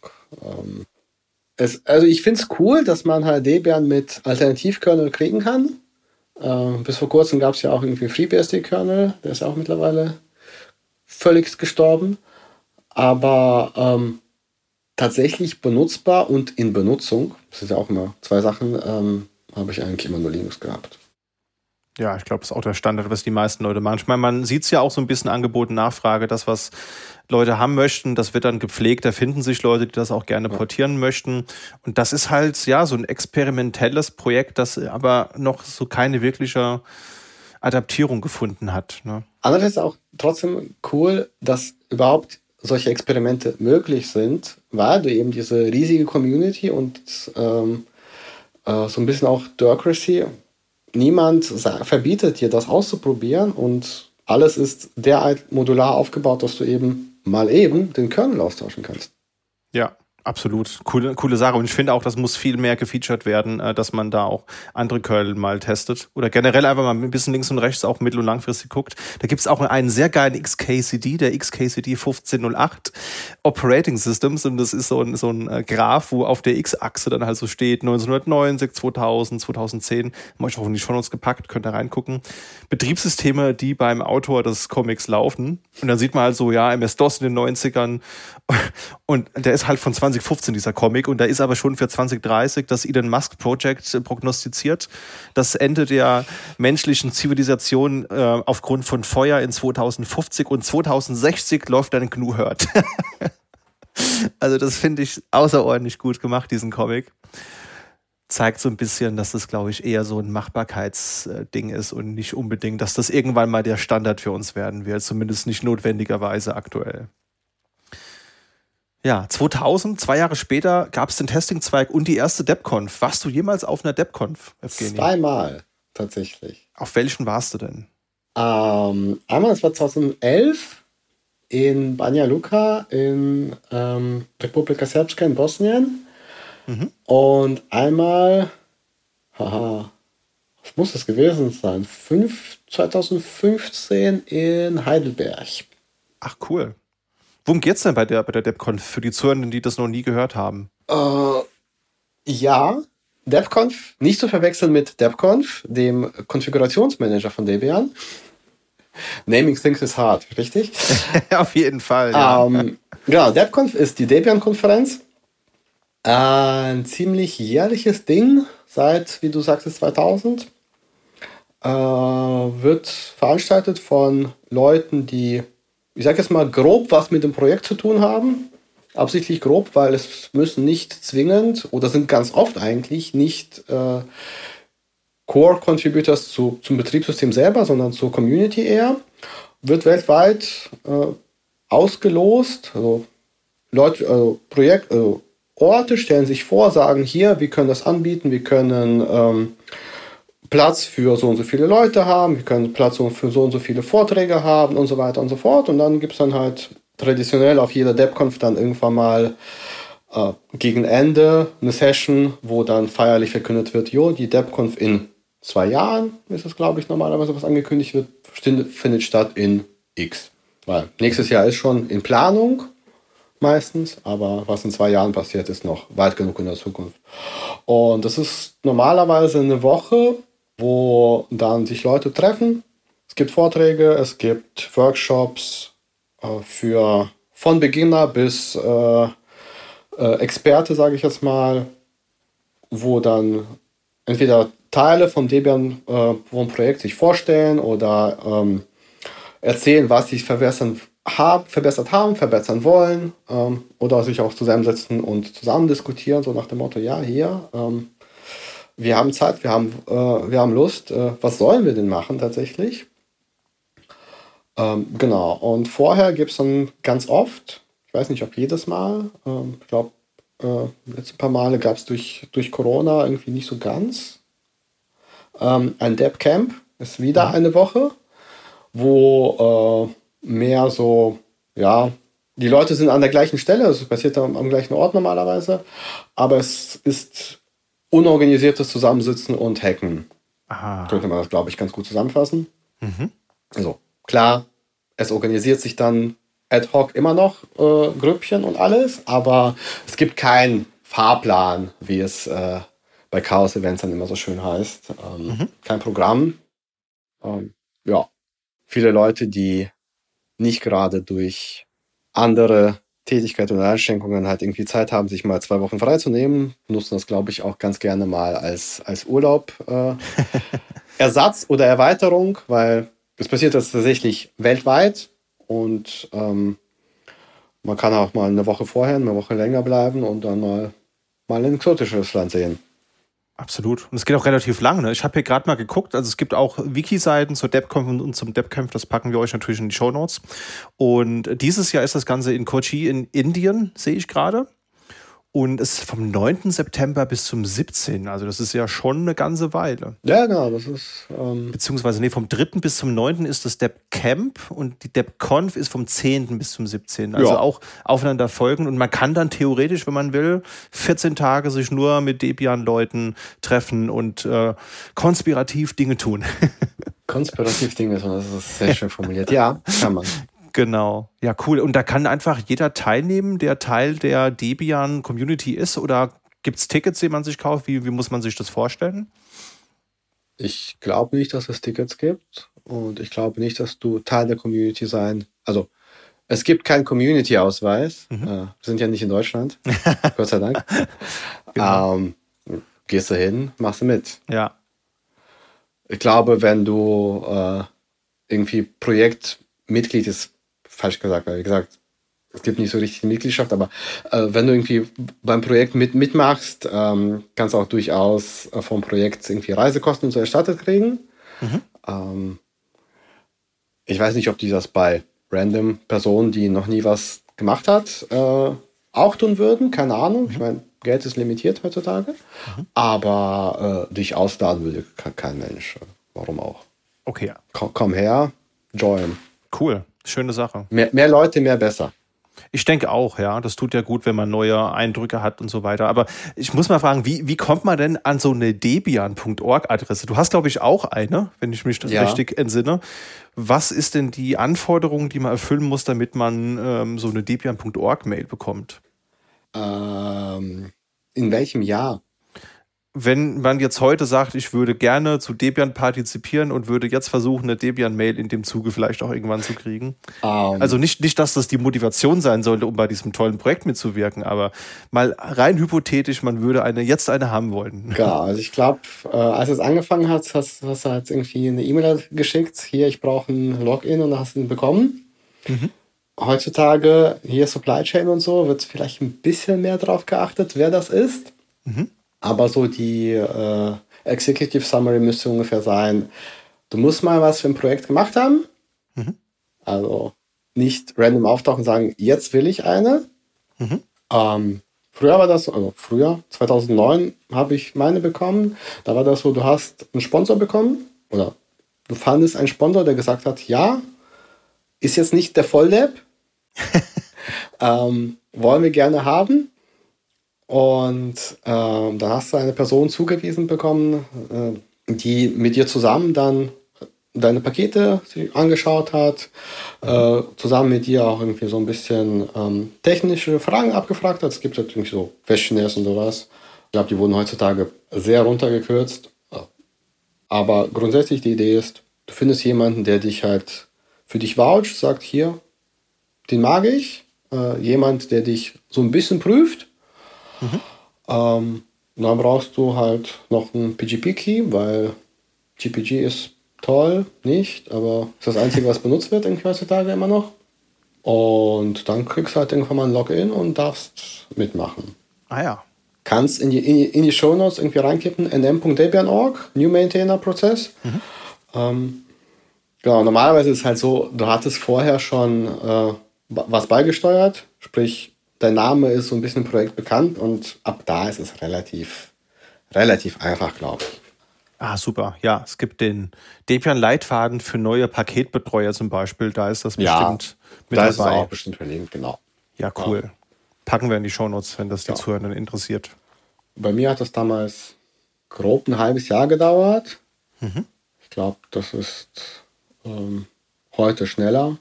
Äh, zwischendurch war es auch viel langsamer, aber was eher an menschlicher Auslastung und nicht an, also es waren alte Prozesse und Menschen waren ein bisschen überlastet zwischendurch. Ähm, Prozesse wurden, wie gesagt, soweit ich das weiß, entschlankt, entschlankt und ähm, dementsprechend auch funktionieren besser mittlerweile. Ja. Ja. Ist ja auch kein kleines Projekt, ne? Weißt du, hast du groben Überblick, wie viele Leute da aktuell drin sind? Nö. Habe ich nämlich nicht so wirklich gefunden, weil es gibt immer, ja. also man, man sieht es ja immer, wenn so ein neues Release rauskommt, dann steht auch manchmal mit dabei, wie viele EntwicklerInnen da mitgewirkt haben. Das sehen wir auch gleich, wenn wir nochmal kurz über die Version sprechen. Aber ich habe es jetzt nicht gefunden bei, bei Debian 12. Da habe ich keine verlässlichen Zahlen gefunden. Aber kann ich mir vorstellen, wenn so ein Projekt natürlich wächst, dann hast du natürlich, wir sind alle keine Freunde von Prozessen, aber du brauchst halt schon so ein bisschen Workflow, dass du die Leute grob koordiniert bekommst noch, glaube ich. Genau, und ähm, du musst sie einerseits koordinieren, andererseits gibst du den Leuten so ein bisschen äh, durch Uploadrechte, also anders. An der Debian-Org-Adresse hängen auch Uploadrechte normalerweise. Ah. Es gibt mhm. sehr wenige Ausnahmen. Also du kannst einen Account haben, der es nicht uploaden darf darf sich auch so anmelden, also kannst auch so einen NM-Prozess durchlaufen, kriegst dann andere Fragen zum Beispiel. Aber die meisten haben halt Upload-Rechte und damit hast du so ein bisschen äh, Keys to the Kingdom, weil du darfst rein technisch betrachtet jedes Paket hochladen. Mhm. Ist ähm, nicht immer gern gesehen, aber rein technisch hindert dich nichts dran. Und dementsprechend äh, möchte man das vielleicht nicht Leuten geben, die komplett unbekannt sind ähm, falls du Statistiken suchst, äh, kannst du mal schauen bei contributors.debian.org, also contributors.debian.org. Ähm, da steht zum Beispiel, dass im Jahre 2023, also aktuell, haben, oder in diesem Jahr besser gesagt, haben 1381 Leute irgendwelche Contributions gemacht. Wow. Ich glaube, die äh, Anzahl Leute, die Contributions machen könnten, sind viel mhm. höher. Ich gucke mal eben, ob ich dort hier irgendwie äh, auch rausfischen kann, so eine Zahl. Ah gut, das, das Ding kennt jetzt 6234 Leute, die irgendwie bekannt sind. Und äh, bekannt heißt in dem Falle tatsächlich quer durch das ganze Projekt. Also ein Upload zählt als du, du hast was gemacht, aber auch ein Wiki-Edit oder, mhm. oder ähnliches ist halt auch Contribution. Richtig? Ja. Ähm, es geht ja nicht nur um, um pure, pure Software, da ist viel, viel mehr drumherum. Und äh, hier Contributors Debian auch versucht das so ein bisschen aufzuschlüsseln. Ähm, es müssten aber, glaube ich, auch noch mehr Leute sein. Ja, Wahnsinn. Das ist echt eine sehr große Zahl. Auch das haben wir natürlich verlinkt. Und du bist natürlich auch Teil dieser Liste. Da werde ich dich gleich noch ein bisschen zu ausfragen, denn du bist ja auch Contributor. Und da sehen wir zum Beispiel auch, dass du sehr fleißig seit 2004 immer mal wieder verschiedene Contributions hast. Aber da kannst du uns sicherlich gleich noch mehr zu erzählen. Gerne, gerne. Aber lass uns vorher kurz noch mal einen Blick drauf werfen. 2004 gab es dann die erste Ubuntu-Version. Also ich glaube, ja, Ubuntu ist das, ist der bekannteste Fork oder Ableger von, von Debian, so könnte man es nennen. Hast du da auch mal was für gemacht oder benutzt oder bist du aus purer Überzeugung Debian-User seit erster Stunde? Mm, jein, ja, vielleicht nein, weiß ich nicht. Es ist, es ist eine Frage, auf die du, glaube ich, jede mögliche Antwort geben könntest. Ubuntu lebt ja davon, dass sie Pakete oder die meisten Pakete von Debian ja übernehmen. Dadurch ist fast jeder Upload, den ich in Debian mache, auch eine Contribution zu Ubuntu. Mhm. Ähm, von daher, ja, auf jeden Fall habe ich da was mitgemacht. Ähm, ich war auch lange Zeit im ähm, Debian Games Team. Mhm. War einer der Gründe übrigens überhaupt Debian Maintainer zu werden war ein falsches Paket. Ich wollte es updaten. So, so starten irgendwie alle Horror-Movies. man wollte eine Kleinigkeit ändern und dann wird man da reingesogen. Nee, und wir haben dann auch äh, zum Beispiel für äh, Ubuntu PPAs gepflegt von unteren Paketen. Und ja, ich glaube aber direkt, also ich habe keine Ubuntu-Adresse, ich habe eine Red Hat-Adresse. Ich glaube, man könnte mich sogar mit evgenia.fedora.project.org erreichen. Bin mir nicht ganz sicher, ob die Adresse tatsächlich funktioniert. Ähm, klar, aber Debian ist so das, das Streckenpferd für mich. Ähm, ja. Aber indirekte Contribution ist auf jeden Fall auch in den ganzen Forks dabei, weil geht nicht anders ja, man hat ja auch das gleiche Ziel im Endeffekt. Ne? Ja. Also man hat die gleiche technische Basis, beide genau. äh, haben das gleiche Ziel, ein äh, funktionales, gutes Betriebssystem zu haben. Von daher. Ja. Aber eben auch gerade durch dieses, äh, diesen Paketfluss, da passiert sehr, sehr viel Austausch in, in, in, in alle Richtungen, was sehr gut ist. Das ist gut. Ja, jetzt haben wir schon angerissen, dass du auch schon lange Contributor bist. Erzähl uns doch mal ein bisschen was. Wie ist so das Debian-Projekt strukturiert? Ähm, du hast hier Tink als Schlagwort in, unserem Pad drin. Vielleicht kannst du das ja. für unsere Zuhörenden mal erklären, wo ja. du so dich die ganze Zeit schon äh, bisher aufgehalten hast. Und ja, gib uns mal einen Einblick. Wie ist es denn so, Teil des Deepline-Projekts zu sein? Ja, ähm, lustig auf jeden Fall. Also zumindest für mich immer, ist es immer Spaß, da mitzumachen. Äh, vorhin erwähnt, äh, angefangen hat das Ganze mit äh, einem ThinkPad, ähm, wo ich dann Debian drauf hatte und gerne Poker gespielt habe, Poker TH, äh, Texas Hold'em. ähm, und das war eines der ersten Pakete, die ich irgendwie angefasst habe, weil es war in Debian dann up, äh, nicht mehr up to date, auch nicht in SID. Ist ja immer man muss nur, nur, nur lange genug warten, aber irgendjemand muss ja die Arbeit machen. Ja. Dieser jemand äh, ist dann irgendwie ich geworden. Oder eben halt eben Teil des, des Games-Teams. Aber äh, das war so eins der Pakete, die ich sonst gepflegt habe zu Anfang. Und ansonsten habe ich äh, auch sehr früh angefangen. ThinkPads haben ja immer lustige Hardware, wie diesen wundervollen Sensor für ähm, Festplattencrashes. Mhm. Kennt heutzutage überhaupt noch jemand Festplatten? Wenn man die fallen drehender lässt. Rost. Genau, drehender man. Rost. Wenn man die fallen lässt, ähm, gehen die kaputt. Zwar nicht, weil sie zerbrechen, sondern weil dieser blöde Kopf auf diese blöde Platte trifft. Headcrash. War, genau. War IBM damals einer der, ich glaube, ersten Hersteller, mhm. die äh, einen Bewegungssensor dann im, im, im Rechner hatten und wenn der halt irgendwie eine krasse Bewegung ausgemerkt äh, hat, haben halt schnell gesagt, hier Platte, deine Köpfe, weg damit, mhm. äh, damit sie ja nicht auch auf, drauf fallen.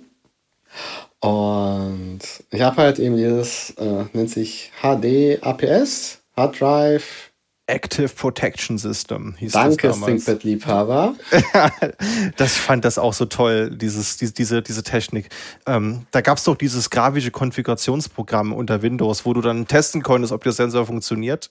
Und da konntest du, wenn du das, der Sensor, der war so feinfühlig, da war auch so ein animiertes Mini-ThinkPad, ne? das hat dann quasi, wenn du das geneigt hast, hat die Platte genau den Winkel rausbekommen. Und dann hat sich dein Notebook in dem Konfigurationsprogramm genau dem Winkel bewegt, den du genommen hast. Fand ich total mindblowing. Habe ich mal in Python und OpenGL nachprogrammiert, kannst du also auf. Echt? Wenn du okay. heutzutage so einen Sensor noch drin hast, ich weiß gar nicht, ob die noch drin sind.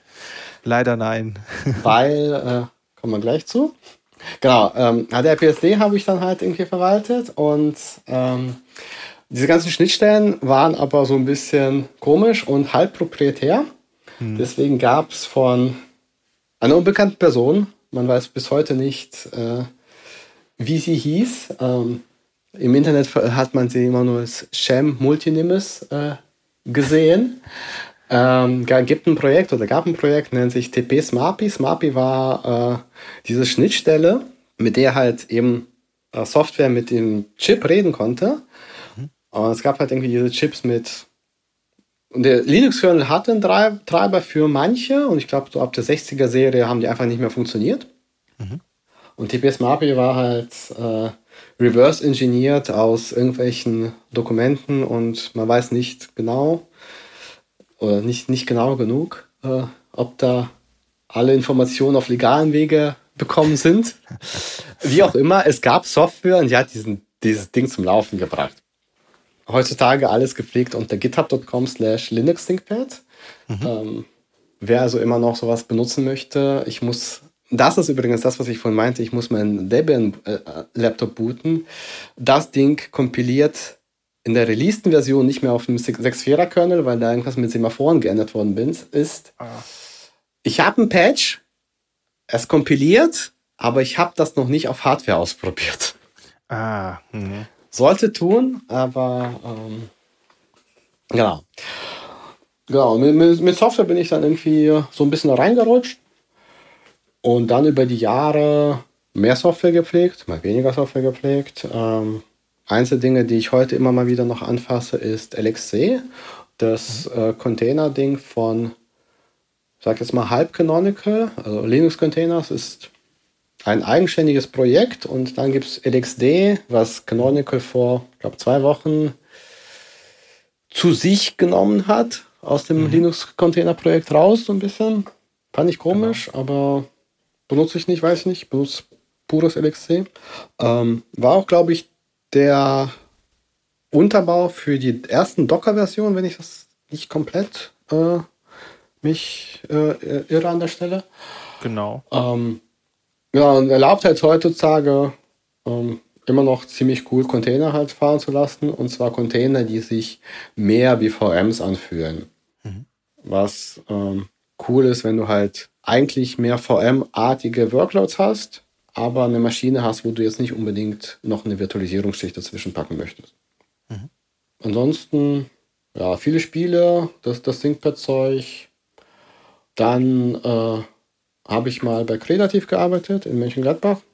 Mhm. Hi, wer auch immer zuhört. Und das ist ja so ein, so ein Debian-Nest. Ich glaube, äh, keine Ahnung. Also gegründet von dem Debianer und sehr, sehr, sehr viele Debianer da gearbeitet immer wieder und äh, durch ein paar Kollegen dann an DSA, also nicht das schwarze Auge, sondern die Debian Systems Administrators gekommen, mhm. weil so ein Projekt braucht halt irgendwie Infrastruktur. Und jetzt gibt es halt natürlich viele Firmen oder viele Leute mit Geld, die sagen, hier, da ist ein halber Rack, kannst du benutzen, wenn du möchtest. Mhm. Aber von dem halben Rack hast du noch keine Maschine, die was baut, keinen Webserver, nichts. Muss halt irgendjemand administrieren und wenn äh, äh, die Platte stirbt, muss halt immer noch jemand merken, dass die Platte stirbt und sie entweder tauschen oder Tausch veranlassen, wie auch immer. Leider gibt es halt diese Gruppe, nennt sich DSA. Äh, und die sind äh, eben dafür zuständig, die Hardware und VMs, die irgendwie über die ganze Welt verteilt sind, von unterschiedlichen Sponsoren ja, zu verwalten, zu pflegen. Da habe ich mir mal ein bisschen was ausgeholfen.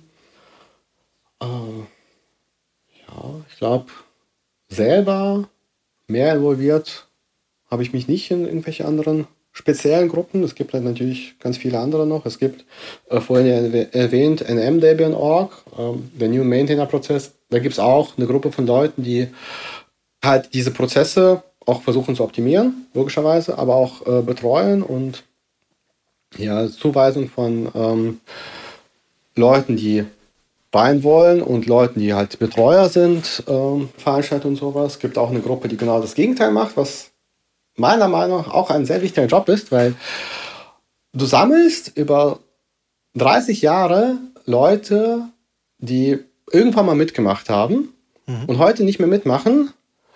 Und also ist für die Statistik, ich habe mehr Leute, natürlich cool, aber irgendwo hast halt auch irgendwie die Tatsache, diese Leute haben immer noch Zugriff auf Systeme, die haben immer noch Rechte, obwohl sie gar nicht mehr daran interessiert sind oder ähm, noch schlimmer vielleicht von irgendjemandem irgendwann mal zu äh, angeschifft werden, was, was, was, was Falsches zu machen.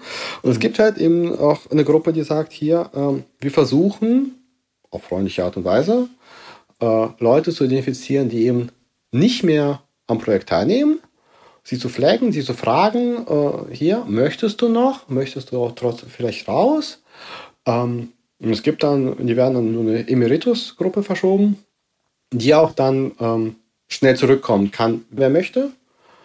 Aber dadurch hält man halt die Anzahl von aktiven Leuten, die aktiv äh, Rechte haben, halt auf ein Minimum kann man nicht sagen, weil es gibt immer noch sehr viele aber ähm, trotzdem man versucht sie ein bisschen zu, äh, schlanker zu machen.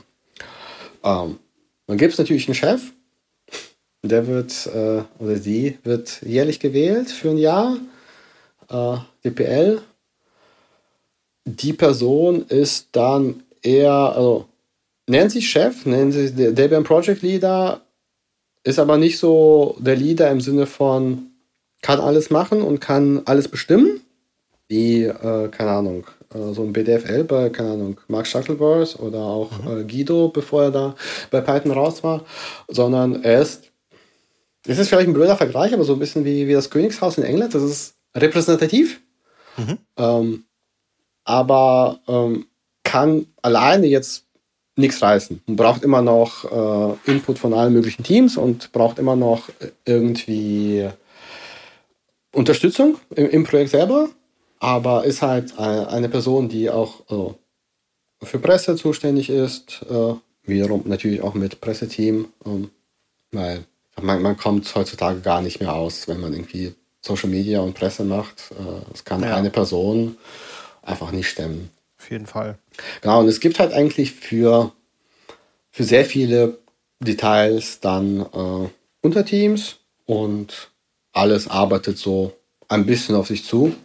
DevConf ist auch eigene Teams immer, also es gibt halt dann ein, ein Videoteam, ein DevConf-Videoteam, es gibt ein DevConf-Team, das den Rest macht.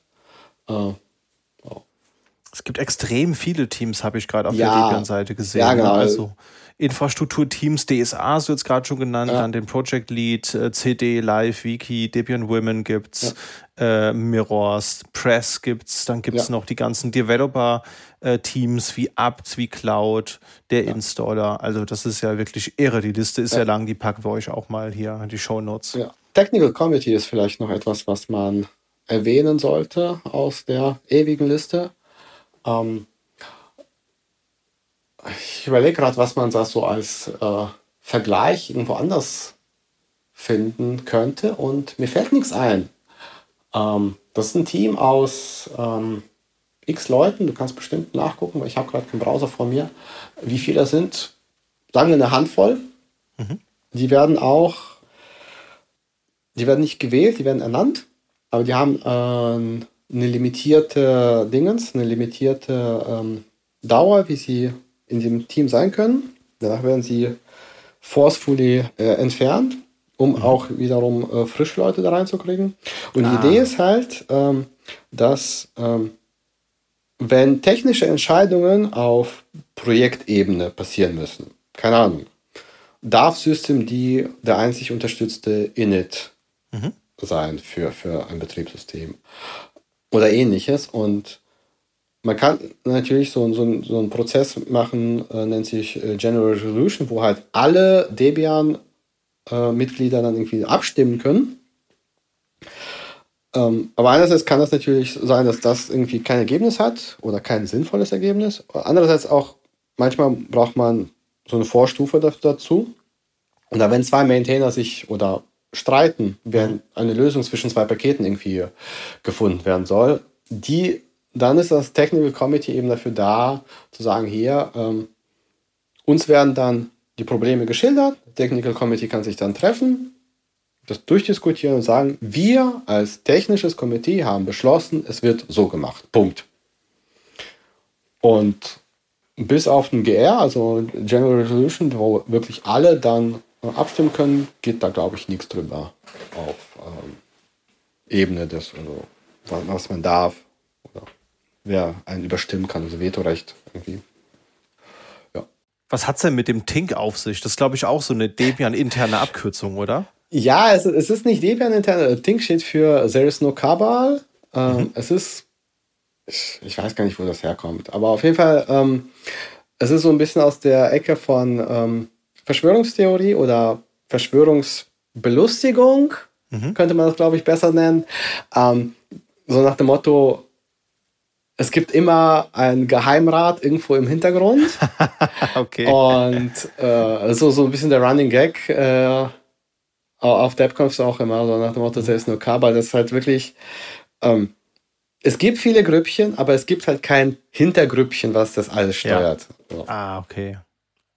Ich sehe es gerade. Ist ein, ein äh, Joke, der seinen Ursprung im Usenet hat. Und da muss ich zugeben, da bin ich da natürlich zu jung für. Das kenne ich nur von Wikipedia. Das ist eine ganz, ganz bekannte, äh, ein ganz bekannter Running Joke im Internet, den ich noch nicht kannte. Krass.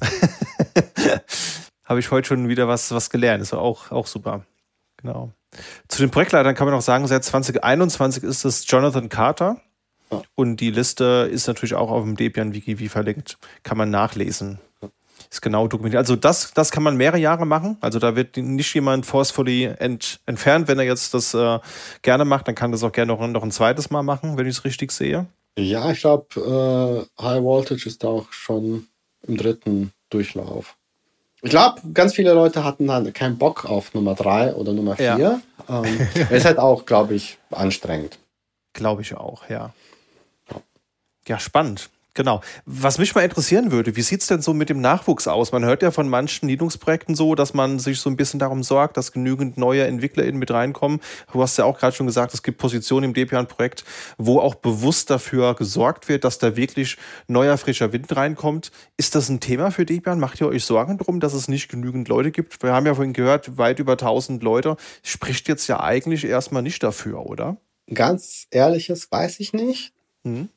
Ich gehe erstmal davon aus, so einfach der, der Anzahl von, keine Ahnung, Bug Reports und grundsätzlich Fragen, die man kriegt, dass Leute immer noch an Debian interessiert sind, an Debian als Betriebssystem und da davon ausreichend Leute auch mit technischem Interesse und technischem Know-how äh, sind, glaube ich eigentlich nicht, dass grundsätzlich, also ein großes Problem für Nachwuchs entsteht. Also man kann sehr leicht teilnehmen und ähm, auch durch kleinere äh, Contributions halt gut reinkommen. Deswegen glaube ich das erstmal nicht. Ich kenne aber keine Zahlen. Also ähm, da müsstest du tatsächlich mal irgendwie, keine Ahnung, entweder Contributors oder NM-Leute äh, mal fragen, ob die mhm. äh, Statistiken dazu führen. Wäre tatsächlich, glaube ich, sehr interessant.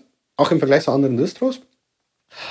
Aber ähm, wie gesagt, ich glaube nicht, aber dieser Glauben ist, äh, kann ich nicht, nicht beweisen. Ja. Was wäre denn so die, die beste Einstiegsmöglichkeit? Nehmen wir mal an, jetzt unter unseren Zuhörern ist, ist jemand, der oder die sagt, Mensch, das ist total spannend, ich würde hier gern auch mit, mitwirken. Wo geht man denn am besten hin? Wo findet man die, die besten Infos, wenn man loslegen möchte? Kommt drauf an, wie du auch loslegen möchtest wahrscheinlich. Ähm, ich glaube, für die meisten Leute da draußen ist ein Optimier deinen eigenen Workflow oder äh, versuch anderen Leuten zu helfen, wenn sie Probleme mit etwas haben, was du eh schon machst. Mhm. Das Einfachste, um irgendwo reinzukommen. Weil, wie, wie schon erwähnt, äh, Contribution ist ja nicht, ich habe ein Paket hochgeladen. Also klar, es ist auch eine Contribution mhm. und eine wichtige, aber nur von Paketen lebt eine Distribution nicht. Äh, du brauchst, äh, also Frostcon hast du ja auch erwähnt. Ähm, ja. Ich nehme an, ich hoffe, Debian wird einen Stand haben und es werden Leute kommen und man wird sich unterhalten. Und das ist auch eine sehr wichtige Contribution, einfach da zu sein, zu sagen, hier, äh, lass uns quatschen. Ich mache das und das. Ähm, vielleicht gewinnt man so auch neue Leute und das ist auch Contribution oder eben Dokumentation schreiben. Ähm, Sachen ausprobieren. Du hast vorhin, glaube ich, erwähnt, dass es ja Debian Testing und so gibt. Ist, ist, ist wichtig, also ein Distro zu testen. Und wenn man Zeit und Lust hat, ähm, fährt man halt eben die etwas instabilere Version und wenn man Bugs findet, reporten. Das Schlimmste, was man bis gesagt kriegen kann, ist, nee, äh, dein Workflow passt nicht zu dem, was wir uns gedacht haben. Tut mir leid. Ja.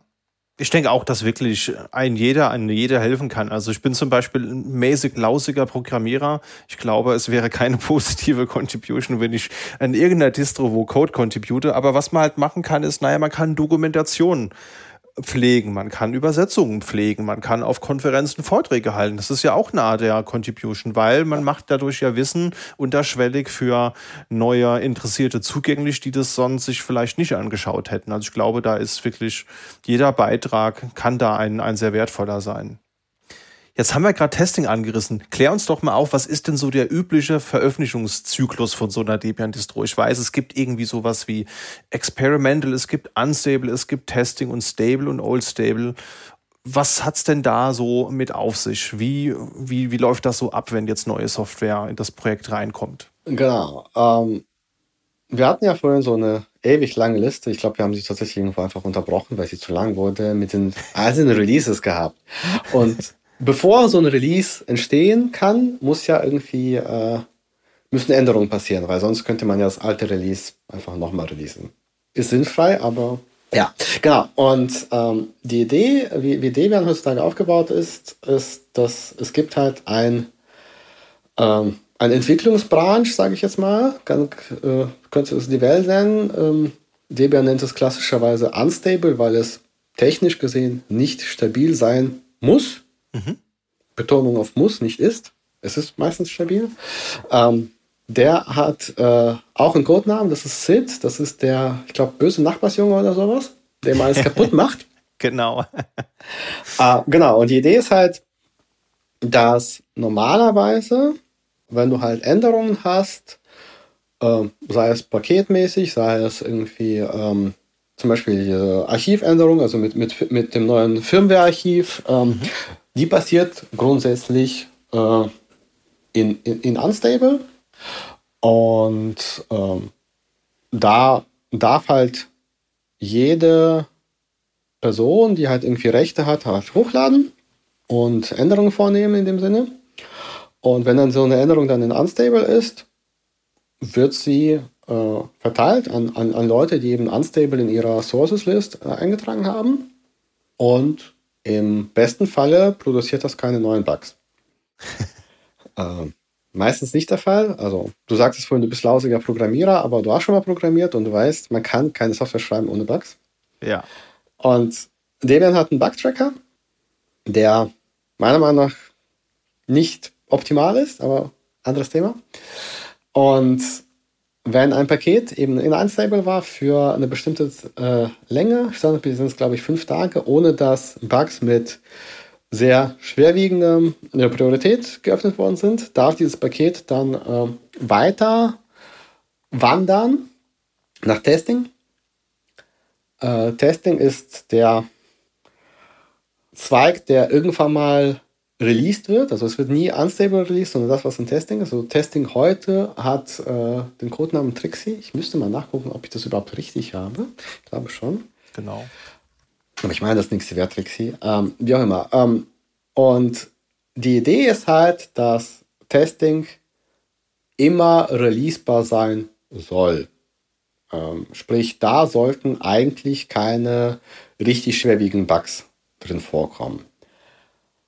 Es ist natürlich logisch, äh, wenn du halt irgendwie äh, nur fünf Tage Zeit hast und eine nicht sehr große Userbasis eben unstable fährt, nicht alle Bugs werden gefunden. Mhm. Passiert. Sprich, äh, dieses Testing ist, äh, ist dazu da, dass mehr Leute, die vielleicht nicht ganz so experimentierfreudig sind, äh, das ausprobieren können. Und dieses Testing wird dann irgendwann mal, nennt man eingefroren, also freeze im Englischen ähm, dass du kannst nicht als normaler Benutzer kannst nicht nach Testing hochladen. Du kannst nur nach Unstable hochladen. Sprich, das Paket muss diesen Weg, äh, diesen Migrationsweg äh, ne, durchnehmen und irgendwann mal werden diese Migrationen abgeschaltet und stattdessen werden Pakete cherrypicked im Endeffekt. Ah, okay. Ähm, also man, manuell wird die neue Version eingetragen in der Liste, so nach dem Motto, die darf jetzt aber migrieren. Und die Idee ist halt, dass du sagst, wir haben dann Testing eingefroren und lassen nur noch Fixes für existierende Bugs zu, mhm. aber eben zum Beispiel keine neuere, neue, komplett neue Releases von Software, weil wollen wir vielleicht nicht. Die könnten ja neue Bugs enthalten. Ich glaube, in den letzten Jahren ist es ein etwas, also dieser Freeze-Prozess wurde einerseits zeitlich verkürzt, andererseits aber auch ähm, weicher gemacht, so nach dem Motto, ähm, es werden nicht alle Pakete gleichzeitig gefreezed, sondern erst nur die sehr wichtigen mhm. ähm, und kleinere, die halt eben, keine Ahnung, nicht das halbe Archiv darauf abhängt, dürfen immer noch Änderungen haben. Und dadurch hast du halt so ein bisschen mehr frischere Software, die nachher dann released wird. Und mhm. irgendwann mal vor, was bestimmt wieder Daten, äh, wann jetzt äh, das letzte, also Bookworm released worden ist, also 12.0. Das ist ja gerade frisch rausgekommen, erst vor ein paar Wochen, ne? Ja, ja, Monat, zwei. Genau. Irgendwie sowas. Da wird im Endeffekt das Testing, was diesen Codenamen hat, da wird das Label Testing entfernt und das Label Stable draufgeklatscht. Mhm. Da wird davon eine Kopie erstellt, die wieder Testing heißt, mit dem neuen Codenamen. Äh, und da landen dann die ganzen Pakete, die vorher gefreezed waren und nicht migrieren konnten, obwohl sie keine Bugs haben. Genau, und das Ganze passiert grob alle zwei Jahre. Ich glaube, das war in letzter Zeit recht kontinuierlich, was cool ist. Und dann gibt es halt dieses Stable. Das ist die neueste, aktuellste, stabile Version vom Projekt. Ähm, und Leute sind ja etwas Upgrade oder Update äh, faul.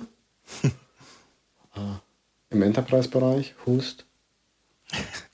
Bezahlt meine Brötchen, also ich sollte mich jetzt nicht, nicht ja. so darüber beschweren. ähm, ja, aber dadurch, dass es halt eben, also es wird nie passieren, dass on Release Date alle updaten. Ja.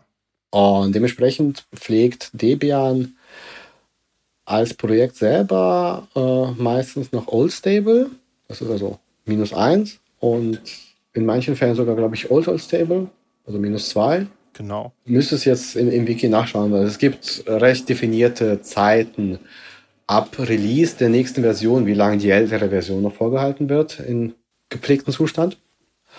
Und dann gab es, glaube ich, in 2012, 13, so um den Dreh müsste es dann irgendwann dieser, dieses LTS-Projekt entstanden sein, wo dann mehrere Firmen gesagt haben, wir benutzen Debian, aber zwei Jahre ist uns zu wenig oder lass es vier sein, wenn du halt Old Stable oder so fährst. Ähm, wir brauchen längeren Support. Mhm. Genau, ich glaube, es ist ein Jahr nach Release von Stable, ist das Old Stable noch supported. Irgendwie sowas. Genau, mindestens ein, ein Jahr, sagt das Wiki. Ja, genau. Ja. Drei Jahre im Enterprise-Bereich ist nichts. Äh, wird vielleicht eine neue VM deployed bei so manchen Kunden. ähm, genau, dementsprechend gab es dann von extern so ein bisschen durch äh, Geld äh, das LTS-Projekt, wo eben dann gesagt wird, hier, wir wollen Old Stable noch länger am Leben erhalten. Mhm. Logisch, fixes Backporten ist aufwendig. Dementsprechend wird halt dafür Geld bezahlt. Es ist aber, aber es ist kein Subscription Service irgendwie, äh, wie bei anderen, sondern alle können davon profitieren, aber es gibt halt Leute, die dafür explizit bezahlt werden, Fixes zu backporten. Das ist sonst bei Debian nicht der Fall. Da sind es eher alles Volunteers. Genau, und dadurch hast du dann halt einen Support von fünf Jahren. Da ist aber so, dass die sich gesagt haben, wollen wir machen. Wir können aber, selbst wenn uns ihr Geld nachschmeißt, wir können nicht den gleichen Supportumfang stemmen wie ähm, das ganze Projekt selber. Ähm, sprich, es werden zum Beispiel äh, nicht alle Architekturen unterstützt. Klar, wenn eine Bildmaschine da ist und sie es bauen kann, dann ist cool, aber es werden keine ähm, Fixes äh, zurückgehalten, weil sie auf Spark nicht bauen. genau. Ähm, oder wenn sie nur auf Spark auftauchen. Pech. Finde ich sinnvoller Ansatz. Laufe ich auch öfters mal rein, dass ich ein zu altes Old, Old, Old Stable habe. Ähm, ja. Ja, spannend. Hat, hat sich so entwickelt und war halt wieder auch so ein, so ein Debian-Ding. Ähm, haben sich ein paar Leute hingesetzt, gesagt, wir wollen das jetzt. Wir haben das Funding für Leute. Erstellt uns mal ein neues Archiv, so gesehen. Archiv erstellen auf den äh, Mirror-Servern ist vergleichsweise einfach. Heutzutage. Und ja, ist dann passiert. Weiß ich nicht, ob man das gleiche bei einer anderen Distribution durchkriegen könnte. Ja, stimmt.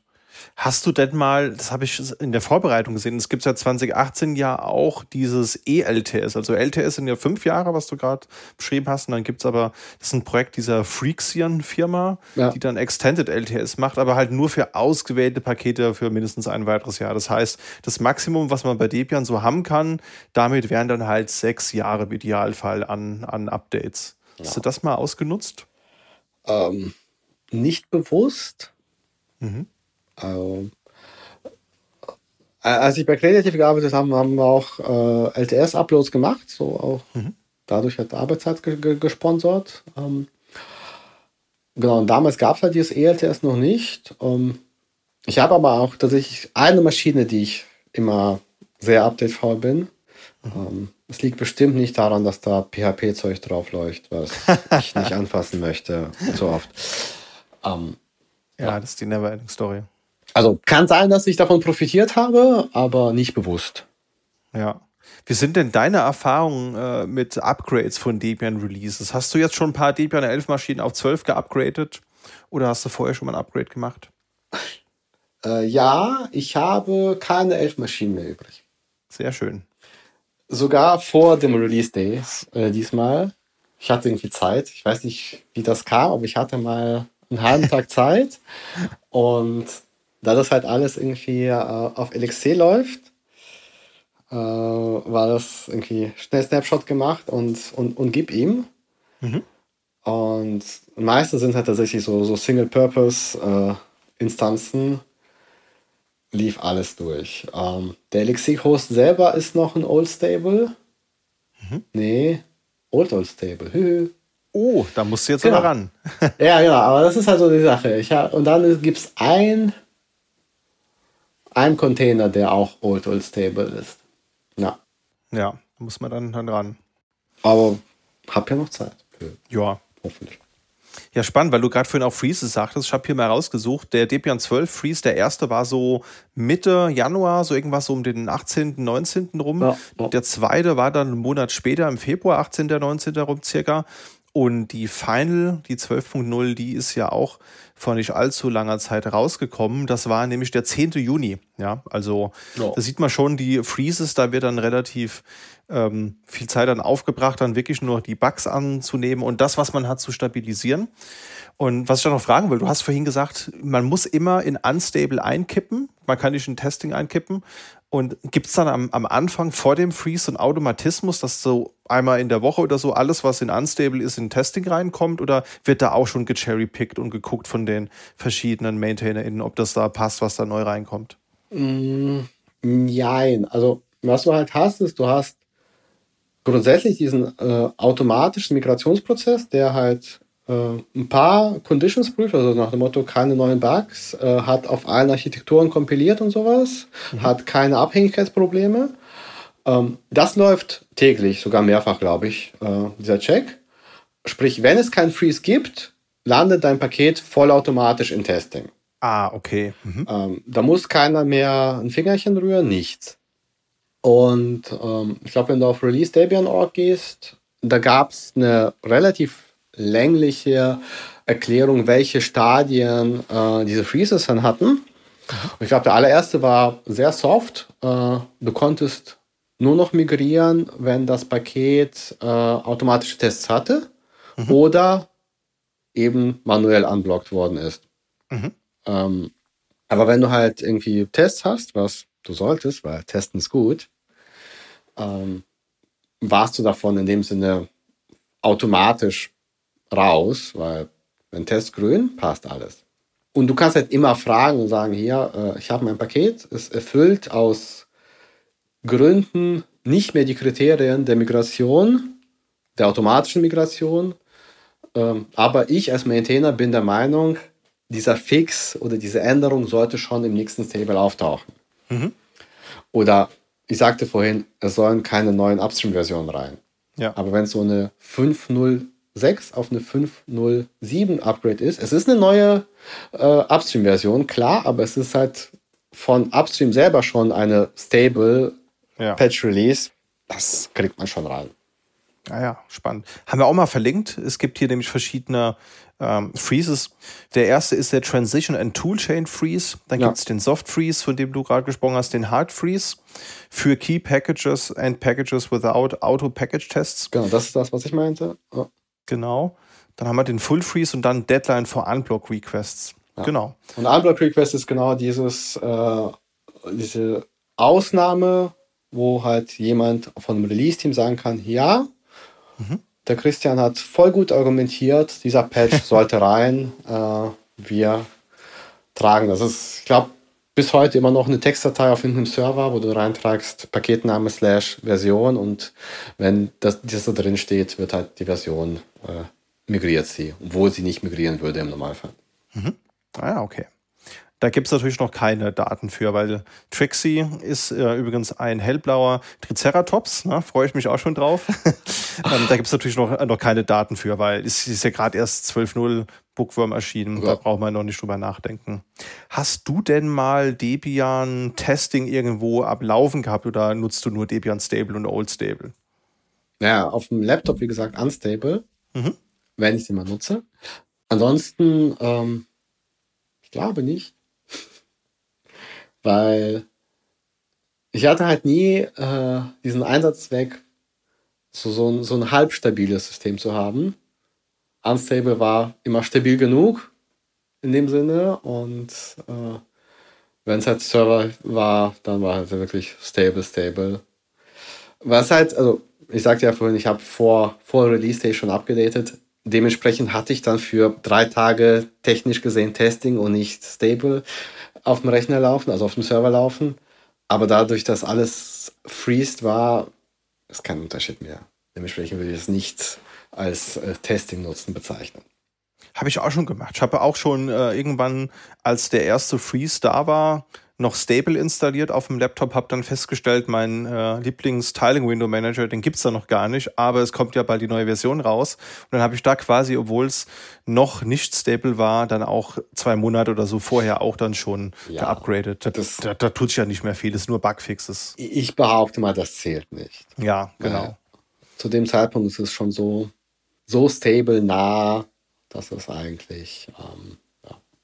Genau. Und bis vor einiger Zeit, gesagt bis vor einiger Zeit, das sind auch schon ja zehn Jahre, 15 Jahre. Ich werde alt. ich wollte es jetzt nicht sagen, aber du hast es gesagt. Ja, ja, ja, ich, ich, darf das. ja. Ähm, du hast halt das Problem, äh, dass wenn du dieses, diesen Migrationsprozess hast, der auf jeden Fall aufgehalten wird für ein paar Tage, damit eben Bugs gefunden werden können und du nicht nach Testing hochladen kannst, als Normalsterblicher, du natürlich auch keine Security Fixes kriegst. Ah, okay. Hm. Ähm, da ist halt das Problem, dass das Unstable zumindest auf dem Papier sicherer wäre. Es gab zwischendurch mal so ein Testing Security Projekt. Ich weiß gar nicht, ob es das noch gibt. Aber mittlerweile ist aber auch das, äh, wir lassen Pakete außerhalb der Reihe mal schneller migrieren, weil es eben so was Wichtiges ist wie ein Security Patch. Ähm, es ist im Prozess drin, das funktioniert und ähm, dementsprechend gibt es da dieses, dieses Bedenken, glaube ich, nicht mehr wirklich. Außer es sind halt natürlich Security Fixes, die, von denen man nicht weiß, dass es Security Fixes ist. Hallo Linux, Kernel. ähm, aber gut, irgendwas ist immer. Ja ich sage immer, nur, nur ein ausgeschalteter Rechner ist ein sicherer Rechner. Und von daher ohne geht's nicht, ja. Also es gibt ja auch, das ist übrigens auch eine doppeldeutige Abkürzung, wie ich gerade jetzt gelernt habe. Ich kannte DSA bisher nicht als die Debian System Administration, sondern ich kannte dann mit die Debian Security Advisories, also quasi diese, diese Sicherheits-Meta-Informationen zu Richtig, dem Patch. Ne? Ja. Die gibt's ja auch noch, mal auch verlinkt. Ähm, da kann man als RSS-Feed abonnieren, welche Patches rauskommen. Und da sehen wir zum Beispiel, was hier gerade iPerf 3 Update sehe ich hier, OpenJDK und dann ist dann das, was man auch von anderen Distros kennt. Ne? Bei Ubuntu gibt's das bei SUSE, bei REL. Das ja. sieht man hier auch mit den CVEs. Aber ganz ehrlich, hm? alle meine Kisten, die stable sind, haben Auto-Updates an. Ja. Und ich lese den Scheiß nicht. Ja. Weil, ähm, was soll ich entscheiden, ob das jetzt wichtig ist oder nicht, statt es einfach einzuspielen? Ja. Ähm, habe ich auch so bei vielen Systemen. Kann man natürlich bei Kunden nicht unbedingt machen, aber hier im Homelab habe ich halt auch. Ist da, da nehme ich äh, immer diese Apt-Funktion an, Attended Upgrades, die wirst ja, du genau. vermutlich genau. auch ja. meinen. Ne? Ja. Pack mal auch in die Show Notes. Da kann man dann auch sowas zum Beispiel sagen, Security Fixes sollen automatisch überinstalliert werden, aber jetzt so ein neues Feature oder ein Non-Security Fix, den kann man dann halt selbst irgendwann updaten. Ne? Genau. Also das sollte man auf jeden Fall sich mal angucken, weil das ist so einfach. Du setzt halt eine Kiste auf. Das mache ich halt gerne, wenn ich auch irgendwo Server bei, bei Hetzner oder beim anderen Cloud-Anbieter habe, wo du so Fire and Forget machen willst, dann kannst du zumindest sicher sein, dass die nicht sofort weggehackt werden, wenn du das zumindest aktiv hast. Ja. Need Restart nicht vergessen, weil ähm, ich glaube, das ist bei Unattended Upgrades mittlerweile komplett automatisch integriert. Mhm. Ähm, aber halt Library updaten hilft halt nicht, wenn die Dienste, ja. die diese Library nicht äh, benutzen, immer noch die alte Kopie im Speicher haben. Stimmt. Äh, Need Restart hilft sehr gut. Ja. Ähm, und ich glaube, wenn beide Pakete installiert sind, funktioniert das einfach automatisch, dass alles neu gestartet wird. Ja, das ist super. Ja. Das halt wiederum, wie du vorhin sagtest, Kundinnen ähm, sind manchmal Restart äh, scheu. Ähm, Werde ich nicht verstehen, weil die Alternative ist immer, du wirst gehackt. Ist auch blöd. Ja, ähm, das stimmt. Aber gut. Anderes Thema? Ja, das sind so diese Grundsatzdiskussionen, die man in diesem Legacy, äh, ich meine, ähm, Langzeit-Business äh, so hat. Ne? Also wenn du halt eine Laufzeit garantieren musst von mal so 8, 10, 13 Jahren, und keine, kein, durch SLAs keine Wartungsfenster hast, dann wird es natürlich irgendwann schwer, leider. Ja. Lass uns mal kurz so ein kleines bisschen über die Version gehen. Es gibt ja sehr viele, wir müssen jetzt nicht lang über alle reden, aber so, so ein Highlight von jeder Version vielleicht für die Zuhörenden, damit sie so ein bisschen ein Gefühl dafür kriegen, was es so in den Jahren so an Veränderungen gab. Ich fange mal an mit der ersten Version. Die ist, das ist nämlich nicht die Version 1.0, sondern die Version 1.1. Das ist Bass von 96 und es gab keine 1.0, auch so eine kleine, total lustige Story, weil es im Vorfeld eine falsche Ankündigung von so einem CD-Verkäufer gab. Also man konnte ja früher, liebe Kinder, Ende der 90er, Anfang der 2000er, hat man Linux-Distributionen in Kisten in der Buchhandlung gekauft. Ich habe hier auch noch so eine Red Hat Linux-Box und äh, habe auch sehr lange noch diese Ubuntu-CDs gehabt, die man sich kostenlos schicken lassen konnte. Und Debian ähm, konnte man dann halt eben auch bei manchen Buchhändlern kaufen. Und weil es da eine falsche Ankündigung gab, gab es halt nur nur die 1.1 und das umfasste damals 470 Pakete. Und wenn man mal überlegt, Debian 12 hat jetzt halt 64.000 Pakete. Das ist halt echt Wahnsinn, wenn man mal so bedenkt, die erste Version hatte so viel weniger und hatte noch nicht mal 500 Pakete. Das ist äh, faszinierend. Genau, zwei Jahre später kam auch Hem raus in der Version 2.0. Äh, das war das erste Release für mehrere Architekturen. Wir haben nämlich da einmal 32-Bit x86 und wir haben hier Motorola 68K. Also äh, hier die alten Apple-Rechner und auch andere Rechner hatten da noch die Architektur. Mittlerweile waren es da schon 400 EntwicklerInnen und 1500 Pakete. Also mal eben verdreifacht innerhalb von zwei Jahren. Das ist schon äh, faszinierend. Ne? Ja, Debian Woody hast du vorhin schon erwähnt, Evgeny. Was, genau. was gab es denn da Neues? Deine Liste sagt, es gab KDE. Ja. Ähm, ich glaube, mein erstes KDE habe ich auf einem SUSE gesehen und mhm. ähm, mochte es nicht. Warum? auch. Also, als ich es dann auf SUSE gesehen habe, sah es komisch aus und ich glaube, äh, äh, meine Frau benutzt KDE, ich, ich komme damit nicht zurecht. Ja. Ich, ich, ich bin so ein Gnome-Mensch zwischendurch immer wieder XFCE benutzt, aber keine Ahnung, KDE, zu, zu viele Knöpfe, die man verändern kann und dann ist kaputt. Das geht mir auch so. Deswegen habe ich gerade so ketzerisch gefragt. Also ich bin kein, kein Gegner dieses Projekts. Ich gucke mir auch immer interessiert an, was es da so Neues gibt. Ne? Wenn jetzt so ein neues KDE-Release rauskommt, habe auch mal relativ lange, als ich angefangen habe, Linux zu benutzen, KDE 3.5 benutzt. Aber ich bin auch immer so schier überfordert mit der Auswahl. Ich weiß, das ist ein, das ist ein Feature. Also lieber KDE-Freunde, ihr da jetzt vielleicht zuhört, ähm, ich verstehe, dass das genau das ist, was man haben ja. will, wenn man KDE benutzt. Mich erschlägt's halt. Ja, ja. genau. Aber ich meine, cool. Es gibt viele Oberflächen, viele, viele äh, Toolkits dafür und ich glaube, das, das ist auch das, was irgendwie Linux ausmacht, so ein bisschen. Man kann einfach pick and choose für das, was man selber haben möchte, benutzen. Absolut. Vom großen Desktop bis hin zum Tiling Window Manager, den du mit zwei äh, Tasten auf deiner Tastatur bedienen kannst, ist für jeden was dabei. Das ist doch auch schön. Genau. Und dann kam 3.1 Sarge irgendwie drei Jahre später mit diesem wundervollen neuen Installer von ähm, Joy ich muss sagen, 3.0 habe ich versucht zu installieren, habe ich nicht geschafft. 3.1 war dann äh, sehr fluffig, sehr gut.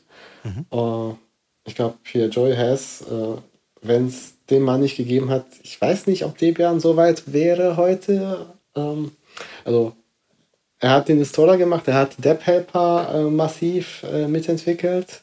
Mhm. Und ohne Deb Helper kannst du heutzutage keine Debian-Pakete bauen, kannst vergessen. Okay. Und äh, ja.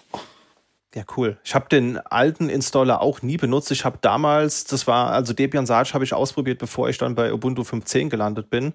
Und damals gab es doch X11 und noch den XF86, ne? also den, den X3 Demon und den X11. Und da weiß ich noch, der Debian 3.1 hat beides mitgehabt. Und ich habe mir dann halt über die Schulleitung dann diese acht CDs oder was es war runtergeladen. Und ich glaube, ich habe echt drei Tage lang verzweifelt versucht, das auf meinem äh, Medion-Notebook, was ich damals hatte, zu installieren, bin kläglich gescheitert, ähm, weil gerade so das Installieren von, von Treibern, man musste ja damals noch äh, die genaue Pixelauflösung eintragen, äh, das genaue Input-Device von deinem Touchpad und das hat mich mit meinen 15 Jahren irgendwie ein bisschen überfordert damals. Und dann schmeißt du so eine AT, damals noch AT, nicht AMD, äh, mhm. äh, Radeon X 1400, glaube ich, mhm. rein in so ein ThinkPad die einfach gar nicht mit anderen Treibern wollte. Also mit diesem extremst verkorksten äh, FGLRX, ich weiß nicht, wer oh, bei Arti ja. damals diesen Namen äh, sich ausgedacht hat, aber das war der Treiber, den, den der notwendig war, äh, damit das Ding irgendwie sinnvolle auflösen konnte. War ja so 16, 16 neue Bildschirm im ThinkPad ja. Z, Z61M. Wow. Äh, cooles Gerät. Ähm, ja, äh, das, die Grafikkarte von dem Teil war schon sehr, sehr anstrengend. Ja. War dann sehr, sehr glücklich, als irgendwann mal dieses Radeon HD-Projekt entstanden ist, wo dann tatsächlich freie Treiber für das Ding existierten, die funktioniert ja. haben. Ja, das war nämlich am Anfang gar nicht so, das muss man echt sagen. Also es wird jetzt ja immer so die AMD-Fahne hochgehalten, dass sie tolle Treiber machen. Das stimmt auch prinzipiell, aber das war halt früher nicht unbedingt so. Ja. Und äh, das funktioniert jetzt, ich glaube, so seit zehn Jahren circa läuft das gut. Da wird das ja auch von AMD gelebt. Ja. Und am Anfang war es halt nicht so. Aber gut, es ist ja, war ja noch ein relativ frisches Thema. Hersteller waren da vielleicht noch nicht so offen für, aber mittlerweile geht es halt nicht mehr ohne. Genau. Ja, dann Debian Edge 4.0 2007 rausgekommen, grafisches Installationsprogramm, das war neu. Das ist ja der Installer, der dann halt in der, in der X-Session läuft. 18.700 Pakete mittlerweile, ne? also auch schon ordentlich angewachsen. Und Debian Lenny, da habe ich sehr viel Installation mit durchgeführt. 2009 war das damals. Ja, Version 5.0 mit 25.000 Paketen war auch schon eine sehr große Auswahl. Und dann gab es dann auch, glaube ich, Blu-ray-ISOs haben sie dann irgendwann auch eingeführt, weil das auf CD war dann irgendwann witzlos und es gab dann nur noch so diese Net-Install-CD, eine große Standard-DVD oder dann Blu-ray, wenn man unbedingt die äh, 30 Gigabyte Sammlung oder so lokal haben muss. ja, aber ganz ehrlich, braucht man halt auch irgendwie nicht mehr. Nee, ähm, null. Brauchst halt so eine Grundauswahl, damit das Ding hochkommt und dann Netzwerk. Ja, eben. Weil ist eh alles veraltet. Ja, ja, es ist halt echt so. Und äh, hast du mal, das, es gab doch auch mal früher, also jetzt ist ja diese Net-Install ISO, die ist ja mittlerweile auch 640 Megabyte groß, habe ich gesehen. Früher weiß ich noch, es gab diese Visitenkarten-CDs, ne, die du echt in Portemonnaie stecken konntest, die so diese Größe der Visitenkarte hatten. Und da passten, ich glaube, 210 Megabyte drauf. Die gab es früher nämlich auch noch von Debian zum Runterladen. Ja, ja. weiß ich noch. Ähm, ich habe ja auch zeitlang bei Grimmel, dem Debian Live mhm. Austrian Swiss Knife, so sagen, nenne ich mir jetzt, Heinika, ähm, mitgemacht. Und da haben wir auch immer zwei Versionen gepflegt. Es gibt eine äh, Small und eine Full-Version. Mhm. Äh, eben weil du halt irgendwie versucht hast, noch irgendwie auf irgendeine Art und Weise auf so eine CD drauf zu kommen. Ich glaube, Small kriegst du heutzutage immer noch auf eine CD drauf. Ja. Ähm, die, die große nicht mehr. Andererseits kann ich mich auch nicht mehr daran erinnern, wann ich das letzte Mal tatsächlich ein optisches Medium für eine Linux-Installation benutzt habe. Ja. Die Einschränkung ist sehr wichtig, denn hier unter meinem Schreibtisch ähm, ist eine Lenovo Workstation, die nicht von äh, äh, Firmware-Update-Daemon supported wird. Da muss ich oh. halt tatsächlich so ein ISO brennen und booten damit es Firmware-Updates gibt. Mal gut. Ach was, okay, das ist ja irre, weil äh, Lenovo. Das, das, das Lenovo-Ding ist auch schon was älter. Also das ist, ah, okay. Ähm, das ist ein Xeon von 2017 oder sowas. Mhm. Okay. Aber Upgrade machte bis jetzt keinen Sinn. Warum auch, ne? Also wenn, wenn die Hardware noch äh, genügend Leistung hat, warum soll man dann wechseln? Ist ja nicht nachhaltig. Die, die Hardware wurde gekauft, um mehrere VMs parallel laufen zu lassen, weil äh, zu dem Zeitpunkt konnte man halt keine Laptops mit 64 GB RAM kaufen. Ja. Äh, die Kiste hat halt 96 und ähm, wenn ich mal mehr VMs brauche, boote ich sie und wenn nicht, dann eben nicht. Äh. Dann tut es ja nicht weh. Genau. Genau. Da tut der erhöhte Stromverbrauch auch nichts im Vergleich für ich muss eine neue Kiste kaufen. Das stimmt, ja. Ja, zwei Jahre später kam Debian 6.0 raus. Was war denn da so Neues mit dabei? Genau, äh, 6.0 war äh, das FreeBSD als äh, Preview-Release. Also da, wo du tatsächlich mal Debian mit einem Nicht-Linux-Kernel installieren konntest, habe ich selber immer mal wieder mal ausprobiert auf NVMs, aber nie benutzt tatsächlich als Produktivsystem. FreeBSD selber, ja, äh, Debian. Ich fand die Idee cool, aber irgendwie war es irgendwie komisch. Also, ich fand es auch super. Ich habe es mir mal angeschaut. Hat, hat nicht so funktioniert, wie man es irgendwie erwartet hat. Das war kein, kein Debian mhm. und auch kein FreeBSD. Und ich fand es auch spannend. Ich habe es mir angeschaut, weil äh, was man vielleicht noch sagen muss für, für die Zuhörer, die das nicht wissen, es geht halt einfach darum, du hast ein Debian-System, aber halt mit dem FreeBSD-Kernel und einer der Vorteile vom FreeBSD-Kernel ist, dass er halt eben ZFS mitliefert. Und ich weiß, es gibt für Linux Open ZFS das, da kann man, glaube ich, eine Grundsatzdiskussion führen, was man da jetzt besser findet. Aber ich habe halt mir immer so gesagt, wenn ich ZFS nutze, dann will ich auch den passenden Kernel dazu haben. Das heißt, dann müsste ich halt einen Solaris benutzen oder einen FreeBSD. Ja. Und das ist halt die perfekte Symbiose von beidem. Ne? Du hast den FreeBSD-Kernel mit ZFS-Support und hast dein Good Old Debian Userland, das du halt äh, kennst und, und magst. Genau. Zahlenmäßig 30.000 Pakete. Ich habe keine Ahnung, wie viele äh, äh, EntwicklerInnen dabei waren. Mhm. Im Zweifel mehr. Ja, definitiv. äh, ja. Aber auch äh, hier, äh, so langsam sieht man diese zwei Jahreskadenz, also das ist irgendwie Lenny 2009, dann Swiss 2011.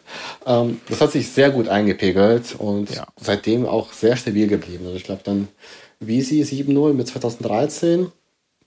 Da war dann dieser große Bruch zwischen OpenOffice, LibreOffice. Mhm. Wie heißt es heute? Ich glaube, mittlerweile gibt es. Also es gibt beides immer, immer noch. Genau, es gibt ja. immer noch, aber ich glaube, OpenOffice ist zwischendurch mal umbenannt oder sowas, von OpenOffice zu OpenOffice.org oder zurück. Ich, ah, ja, ja, da war mal was, stimmt, aber das ist das, glaube ich, noch, noch länger her. Das war, glaube ich, bevor. War das nicht irgendwie noch zu Sun-Zeiten, als Sun das als Star Office dann als OpenOffice.org angeboten hat und dann wurde irgendwann OpenOffice draus? Wahrscheinlich, wenn wir jetzt am Wochenende auf der Frostcon auftauchen, werde ich dann für Aussagen zum Thema OpenOffice eh gehauen. ja, ist ein schwieriges Thema irgendwie. Also, das ist, äh, ist ja auch eine sehr tragische Story zwischen diesen beiden Projekten.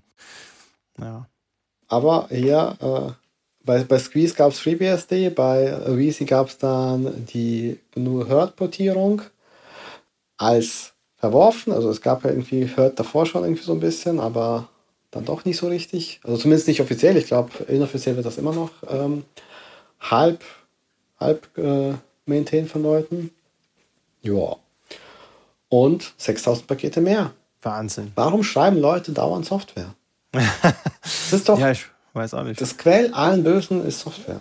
Ja, manchmal geht es halt nicht ohne und es gibt halt so super viele Module, habe ich so einen Eindruck. Also wenn du mal äh, einen, einen, einen Upsearch, NPM oder keine Ahnung, Java machst. Ja, gut, ja. explodiert dann halt, weil ja. gefühlt jedes Modul dann ein eigenes Paket ist.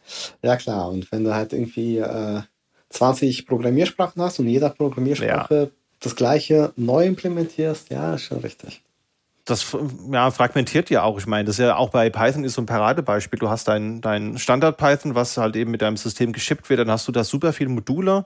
Dann willst du aber vielleicht auch im Lebenszyklus von so einer Distro noch eine neuere optionale Python-Version haben, die auch wieder Module hat. Und ja, dann kommen halt ganz schnell mal einige tausend Pakete zusammen. Ne? So. Genau, dann haben wir 2015 Debian Jesse 8.0 ist erschienen. Da war die erste Version mit System D. Da wurde, glaube ich, auch hitzig im Vorfeld diskutiert. Und ab dann gibt es leider kein GNU äh, K FreeBSD mehr. Und das hat mich persönlich sehr, sehr getroffen. Der 486er Support, der ist auch entfernt worden. Ähm, das heißt, nur noch mit Debian 7.0 kann man noch einen 486er betreiben. Ich weiß nicht, ob man sich das antun will. Also auch ein schlankes Debian auf einem 486er aus den 90ern stelle ich mir nicht sehr performant vor. Nee.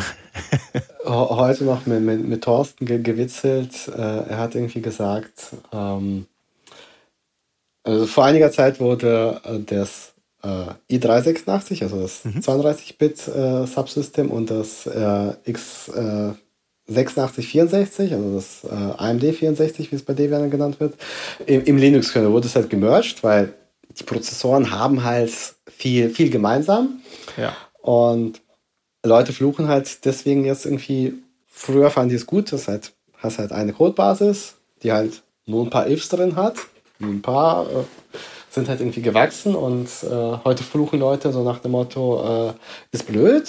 Und er sagte, ja, lass uns doch wieder trennen. Und ich so, ja, trennen ist gut, indem man das 32-Bit-Zeug einfach mal komplett in die Tonne haut. Ich glaube ja. nicht, dass wir so weit sind, aber ähm, ich hoffe bald. Naja, ich denke mal, irgendwann wird es halt äh, un unausweichlich sein. Also ich meine, ich, hab, ich bin hier als ThinkPad-Sammler, ich habe viel Hardware, die nur 32-Bit kann, muss ich ganz ehrlich zugeben, aber ich verstehe, dass das halt auch eher so museumsartige Use Cases sind, die ich da verfolge. Ich nutze ja, das kannst nicht auch den Museumskernel drauflaufen lassen. Es ist genau. ja nicht so, dass der dann weg ist. Richtig. Ähm. Genau, ich kann ja alte Software drauflaufen lassen. Mache ich ja eh. Also ich habe hier immer zeitgenössische Software drauf. Ich fahre jetzt auf einem, keine Ahnung, äh, T42 fahre ich jetzt kein aktuelles Debian. Und das würde ich auch nicht tun, weil, naja, Single Core 1,5 Gigahertz, das macht nicht mehr so viel Spaß heutzutage damit. Mit Windows XP. Mit Windows, genau, richtig. Da hat man auch die Seriennummer auswendig. FCK GW. GW, genau. Das kennt jeder. Das ist so gut. Ja, von daher, das muss halt irgendwann. Also ich meine, was halt immer so ein, so ein Argument dagegen war, ist natürlich die industrielle Hardware. Ne? Also es gibt ja, PC Engines ist ja auch so ein ganz, ganz bekannter ähm, Hersteller aus Österreich, glaube ich. Nee, Quatsch, aus der, aus der Schweiz, äh, die halt diese Embedded Boards haben. Und die liefen halt ja, jetzt nicht mehr, seit, seit kurzem, aber ja. bis vor kurzem haben die halt die letzten 20 Jahre so Embedded Hardware gebaut und dann hast du halt deinen 500 Megahertz 32-Bit AMD-Prozessor bekommen und die Kisten wurden halt weit über 10 Jahre gewartet und dann hast du da irgendwo in der Fertigungsmaschine halt dein, deine kleine Software drauflaufen gehabt. Aber selbst diese Embedded-Platinen, die werden halt durch diese spottbilligen ARM-Appliances mittlerweile abgelöst und dann braucht man halt auch keinen 486er, 586er Support mehr. Ne? Ja. Also verstehe ich auch, dass irgendwann muss man halt alte Zöpfe abschneiden. Ja, vor allem, weil du halt, äh, wenn du sagst, du unterstützt einen 486er, du gleichzeitig auch sagst, ich äh, benutze absolut keine Compiler Optimization, die halt für 686er ist. Ja. Und auf 90% der, der Hardware da draußen dann irgendwie Performance-Einbußen zu haben, weil irgendjemand noch so einen 486er hat, ist halt auch irgendwie blöd. Ja, ist schwierig, macht nicht so viel Sinn, von daher. Ja. Genau. Dann haben wir bei Debian Jesse 43.000 Pakete gehabt, also wieder eine gute Ecke mehr. Und Debian Stretch zwei Jahre später, 2017, Version 9.0. Und da gibt es jetzt wieder Firefox und Thunderbird Marken, äh, also die Icons, die sind nämlich vorher mal rausgefallen. Ähm, das ist eigentlich auch eine ganz interessante Story. Das ist 2006 passiert. Da gab es nämlich einen Namensstreit. Und deswegen hieß einige Jahre lang äh, eben Firefox Ice Weasel und Thunderbird hieß Ice Duff. Da ging es, glaube ich, um einen Streit zwischen dem Mozilla-Entwickler Mike Connor.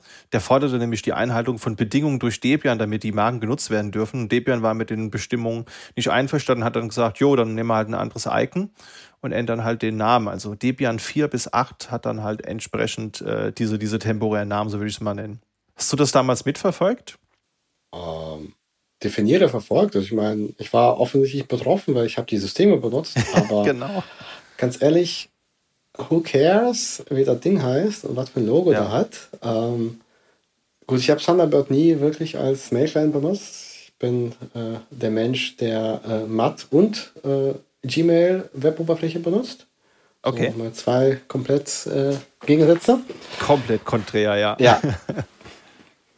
Lässt sich aber dadurch auch sehr gut Privates von Arbeit trennen. Also Arbeit ist Gmail, Privates Matt. Ähm, läuft. Ähm, genau, im Browser ob da jetzt Firefox oder was anderes dran steht, solange ich äh, irgendwie Plugins von Mozilla installieren konnte, und das konnte man, ähm, war Name Pups. Ja, ging mir auch so. Mir war es egal. Ich habe es halt nur gemerkt, wenn du im Bekanntenkreis irgendwo jemand Linux auf dem Rechner installiert hat, dann haben die natürlich gefragt, hä, wieso heißt das denn nicht Firefox? Warum sieht das Symbol so anders aus? Ja. Das musste man dann halt beschreiben. Aber ist halt, ich sehe es wie du, ist halt Gewöhnungssache. Äh, hier Symbol, also ich habe ähm, als ich zu Studienzeiten mal ähm, so ein bisschen mehr Geld daneben verdient habe, wir haben bei Kunden auch äh, OpenOffice, LibreOffice, nee, wahrscheinlich war es zu dem Zeitpunkt noch LibreOffice, äh, nee, OpenOffice installiert und äh, Excel dran geschrieben, weil Menschen einfach diesen, diesen Namen, der ist so eingebrannt in, in, in Köpfe, dass die beim Logo und beim, beim Namen halt irgendwie denken, nicht Tabellenkalkulation, weil da steht ja Kalk, kann man schon ja. irgendwie herleiten, dass es Tabellenkalkulation ist. Nee, es muss Excel heißen. Ja. Ähm, danach keinerlei Problem. Also Oberfläche sieht ja eh identisch aus oder grob identisch. Und ähm, solange du nicht irgendwelche super abgespaceden Features brauchst, ja. sondern nur ein bisschen was ausrechnen oder ein bisschen Texte schreiben, hat es funktioniert. Und keiner hat sich beschwert. Absolut. Ja, sowas ist dann halt fest verknüpft. Wir haben damals in der Berufsschule haben wir so ein bisschen Rentner-EDV-Support gemacht. Und mein absolutes äh, Lieblingsbeispiel ist da eine Rentnerin, die den, die sich Mozilla Firefox nicht merken konnte. Bei ihr war das einfach der Mozzarella Firefox und das fand ich total schön. Ja. Das war immer super. Die rief mich immer an, hier, ich habe wieder Probleme mit meinem Mozzarella Firefox. Cool. Da wusste ich sofort, was. Ja, alles klar. ist super, wenn die Leute sich das so merken. Und wenn man halt einfach an Open Office Excel dran schreibt und die Leute benutzen es, ist doch auch schön. Das haben doch beide was von. Ja. ja. Von daher. Ja, in Debian Stretch gab es auch dann die MariaDB statt MySQL. Das ist ja auch einmal ausgetauscht worden. Das haben ja auch andere Distros zu dem Zeitpunkt gemacht. RHEL7 hat das ja auch gemacht. Äh, ich glaube, Slash auch in dem Zeitpunkt. Von daher, das, da hat Debian im Prinzip nachgezogen, was alle anderen auch getan haben. Und wir haben hier NF Tables das erste Mal drin und 51.000 Pakete mittlerweile schon. Ja, und dann kam zwei Jahre später Buster. Was, was gab es da so Neues? Ähm, App Armor, was ich, glaube ich, das ist eine gute Frage. Benutze ich das? Ja, ich glaube, der Elixir-Host hat das tatsächlich aktiv, weil es äh, recht trivial da irgendwie eingebunden ist. Aber fand ich immer ein bisschen wirr von, von der Architektur her. Also hätte ich es selber nicht ausgesucht, aber es läuft halt, muss man nicht anfassen. Ja. Ähm, genau. Dann gab es Docker, äh, in Debian drin. Ich weiß nicht, ob es immer noch drin ist. Das ist so eine Sache. Es ist immer, immer mal wieder drin gewesen, immer mal wieder nicht drin gewesen. Keine Ahnung, ob es aktuell äh, dabei ist. Und Rust als äh, die, die coole neue Programmiersprache wird ja mittlerweile sehr gerne, sehr, sehr viel benutzt. Ähm, und immer gut, wenn tatsächlich auch deine Distribution der Wahl dann irgendwie einen Compiler bei hat, sonst. Weil Compiler Bootstrappen ist echt etwas, was du nicht machen möchtest. ich glaube ich dir gern. Ja. Und äh, mal wieder 6000 Pakete mehr, jetzt 57.000. Wahnsinn. Es wird nie weniger, ich glaube. Also nee. Wobei die auch immer viel rauswerfen. Ne? Also auch beim letzten Release haben sie, glaube ich, schon so 4.000, 5.000 Pakete rausgeworfen. Also es wird auch immer was, was rausgeworfen, aber in, in Summe steigt die Liste der, ja. der Pakete eigentlich nur, trotz dass ihm viel verworfen wird. Ja. Wieder Fast Forward, zwei Jahre, sehr stabil. Bullseye, 11.0. Ähm, da fand ich äh, äh, treiberloses Drucken und ich glaube, treiberloses Scannen kam ein bisschen später. Sehr coole Features. Also äh, hier danke an Cupertino, an Apple. Ähm, AirPrint ist echt was Geiles. Oh ja. Ähm, weil da hat sich tatsächlich mal, mal ein Standard durchgesetzt, wo äh, irgendwie sowohl Discovery von so einem Drucker im Netzwerk und einem Scanner als auch tatsächlich das Hin- und Herschubsen von, von Pixeln ähm, derartig gut funktioniert, dass äh, man nicht mehr darüber nachdenken muss, äh, wo kriege ich jetzt diesen blöden Treiber her und vor allem, wenn es mal den Linux-Treiber gibt, äh, du sagst vorhin, äh, ARM ist groß im Kommen oder ist schon länger ja äh, verbreitet. Ganz viele Hersteller bieten immer noch keine Treiber für ARM an. Ja, leider war. Und da ist treiberlos natürlich cool. Ja, ansonsten in deinen Notizen ist XFAT. Ähm, habe ich, glaube ich, noch nie aktiv angefasst. Das war äh, äh, dieses FAT, was auf mehr als wie viel Gigabyte kann? Das ist, glaube ich, nochmal ein Aufsatz, den Microsoft äh, auf das FAT-System ähm, aufgesetzt hat. Genau 2006. Extensible File Allocation Table. Ja. Genau. Und das haben sie vor allen Dingen gerade für so Sticks und SD-Karten haben sie das Ganze ah, konzipiert. Stimmt, ja. Und FAT32 war das Limit ja auf 4 Gigabyte. Dann gibt's glaube ich, aber eigentlich noch VFAT und jetzt, also XFAT kann, kann theoretisch bis zu 128 Petabyte, aber es werden 512 Terabyte empfohlen. Ich kenne jetzt niemanden, der so einen großen Stick hat. Wir unterhalten uns gerne nochmal in, in 80 Jahren. Äh, wobei, so lange wird es vermutlich nicht, nicht dauern. Ja, aber das nehmen halt so viel, so, äh, so Spiegelreflexkameras oder so, nehmen jetzt gerne auch XFAT. Und deswegen hat man das, glaube ich, gemacht. Ja.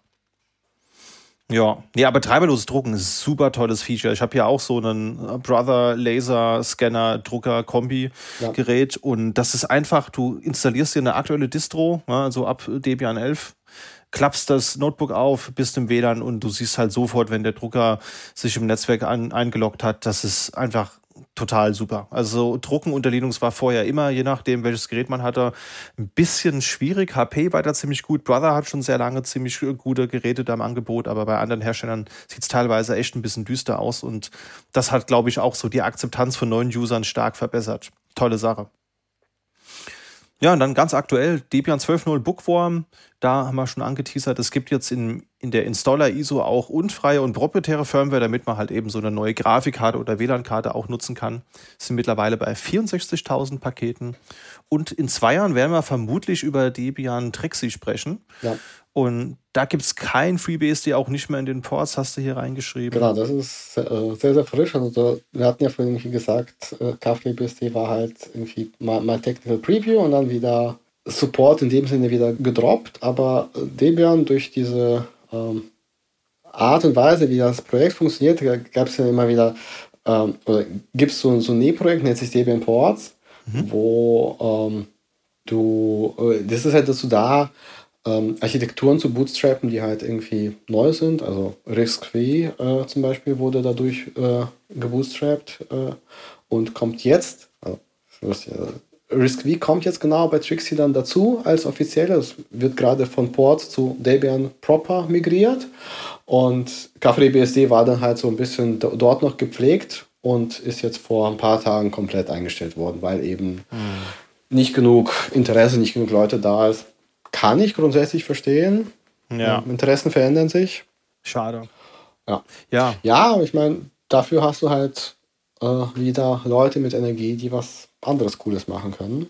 Ja. Und ja, ich meine, es kann sich auch ändern. Ne? Ich meine, vielleicht bekommt das Thema in drei, vier Jahren nochmal einen Aufschwung, dann kann man da sicherlich nochmal drüber gucken, ob es da nochmal Sinn ergibt, da nochmal drauf zu gucken. Ne? Ja. Worauf ich mich aber freue für Debian Trixie, ist gerade in den News der letzten Tage gewesen, wird vermutlich Risk 5 einer der Architekturen ja. sein. Also eine neue, stabil gepflegte. Und das ist, glaube ich, echt ein Thema, weil mittlerweile gibt es ja wirklich bezahlbare Risk 5 SBCs, also so Raspberry Pi Clones, Single Board Computers. Ähm, was habe ich gesehen? Ich glaube, für irgendwie 180 Euro kriegst du so ein Gerät mit 4 Gramm, mit einer eMMC drin, äh, mit einem WLAN-Chip und einem Videoausgang. Ich glaube, das ist ein sehr, sehr Sweet Spot, den man da jetzt mittlerweile gefunden hat. Also freue ich mich total drauf. Und wenn das ähm, dann ein Thema ist, werde ich mir, glaube ich, auch mal so eine Platine holen und mal damit, damit basteln. Hast du damit schon rumgespielt mit Risk 5? Nö. Ja, gibt ja noch nicht so viel Auswahl. So langsam kommt es ja jetzt erst. Ich kann dir hier x86, 64 und äh, ARM64 anbieten zu Hause. Das, das reicht mir. Ja, ja, viel mehr braucht man eigentlich, glaube ich, auch nicht. Also ich hätte hier noch für dich ja, eine PRS, wenn du Interesse hast, aber äh, leider nein, leider gar nicht. ja. ja. damit haben wir die Version abgehandelt und wir nähern uns auch so langsam dem Ende. Ich werfe hier mal einen Blick auf die Uhr. Wir reden schon ziemlich lange über ein sehr, sehr spannendes Projekt, aber ähm, ja, es gibt viele Debian-Forks. Ich glaube, das können wir noch kurz festhalten. Ich glaube, wir alle kennen Ubuntu. Da werden wir sicherlich nächstes Jahr, liebe Zuhörer, auch eine Special-Episode machen, weil wir haben ja gehört, 2004 ist das erste Ubuntu-Release erschienen. Da werden wir sicherlich auch darüber dann eine Folge aufnehmen. Aber es gibt abgesehen von Debian noch andere Forks. Also du hast jetzt zum Beispiel auch gerade von der Grimmel ähm, Admin Live CD gesprochen. Mir fällt spontan ein Antix oder Bunsen Labs, was hier für die Retro-LiebhaberInnen da draußen eine wichtige Distro ist. Ja, da kann man nämlich auf so einem wunderbaren alten ThinkPad X41 noch ein aktuelles Debian fahren und kann das sogar produktiv nutzen. Ähm, ja, Devuan fällt mir noch ein, das ist gerade zu Debian 8 Zeiten ja großes Thema gewesen. Ist der Debian Fork, der sich zum Ziel gesetzt hat, kein System die umzusetzen. Und da gibt's noch ziemlich viel. Also die Liste hier ist irgendwie lang. Es gibt Canotix, das habe ich schon mal gehört. Parrot OS ist, glaube ich, hier auch Security Pentesting Gedöns. Hm, der Univention Corporate Server ist, glaube ich, ein deutsches Produkt, auch wenn ich es richtig weiß. Ne? Wo man im Prinzip so Windows Small Business Server Klon war das früher mal gewesen, so ein einfach aufzusetzender Server, wo man Applikationen wie Groupware und so weiter drin hat. Ne? Das ist ja. ein Thema. Ja. Ich glaube, ähm, hier Mint ähm, ist ein Ubuntu Fork, aber bei Definition ist es ja, wenn es ein Ubuntu ein Debian Fork ist, ist äh, ein, ein Ubuntu Fork ja auch irgendwie ein Debian Fork. Genau. Ähm, es gibt eine ewig lange Liste im Debian-Wiki irgendwo, so nach äh, Derivatives. Ähm, ja. Absichtlich nicht Forks genannt, weil ähm, Fork wäre ja eine Abspaltung. Stimmt, ja. Ähm, mhm. Und hier ist es ja ganz oft so, dass äh, die Projekte miteinander äh, interagieren und zusammenarbeiten. Ähm, Kali zum Beispiel das ist ja so eine security-oriented äh, Sache. Mhm. Und Grimmel auch. Ähm, die haben halt eine andere User-Zielsetzung. Und die Idee ist jetzt ganz oft, ist, so viel wie möglich in Debian selber zu pflegen, aber eben dann auch nochmal, ähm, ich sag jetzt mal, von der Seite was dran zu kleben, was in, entweder aus Lizenzgründen oder aus anderen Gründen nicht ähm, in Debian drin landen kann. Ah. Das ist eigentlich immer ziemlich cool. Und deswegen ist, äh, finde ich, das Derivatives als, als Bezeichnung eigentlich viel, viel cooler so. Ähm, genau, aber natürlich auch die, die klassischen Sachen, also irgendwie Devuan und, und Seduction, das sind wirklich, man nehme Debian und passe es an, an die eigene Ideologie äh, mhm. und Ideen. Genau, GNU-Sense, ähm, das ist ja diese GNU-artige Distribution, also dieses sehr, sehr frei, also noch freier als Debian. Genau. Ähm, effektiv benutzt habe ich davon aber eigentlich. Also da die Liste sehr lang ist, nur, nur eine kleine, kleinen Teil. Also obviously Debian, obviously Ubuntu, ja. ähm, Grimmel äh, und ja, ich glaube, ein oder zweimal so ein Mint, aber auch nicht auf eigener Hardware oder sowas. Geht mir ähnlich. Also Bonson Labs halt auf den alten ThinkPads. Ubuntu, klar, habe ich auch lange Zeit benutzt. Und Seduction habe ich auch gerade neulich auf, den, äh, auf dem Augsburger Linux-Tag angeguckt. Da haben die nämlich einen Stand gehabt. Ich weiß, das ist dieses Projekt, was quasi äh, also es ist ja schon ein Wortspiel, ne? Also SID in Seduction steht natürlich eben hier für das Debian Unstable und es ist aber quasi Rolling Release, wenn ich es so richtig sehe und soll aber da trotzdem ein sehr stabiles Rolling Release sein. Ich kenne einige, die das einsetzen. Ich habe es selbst jetzt noch nie benutzt, aber vielleicht gucke ich mir das auch mal an.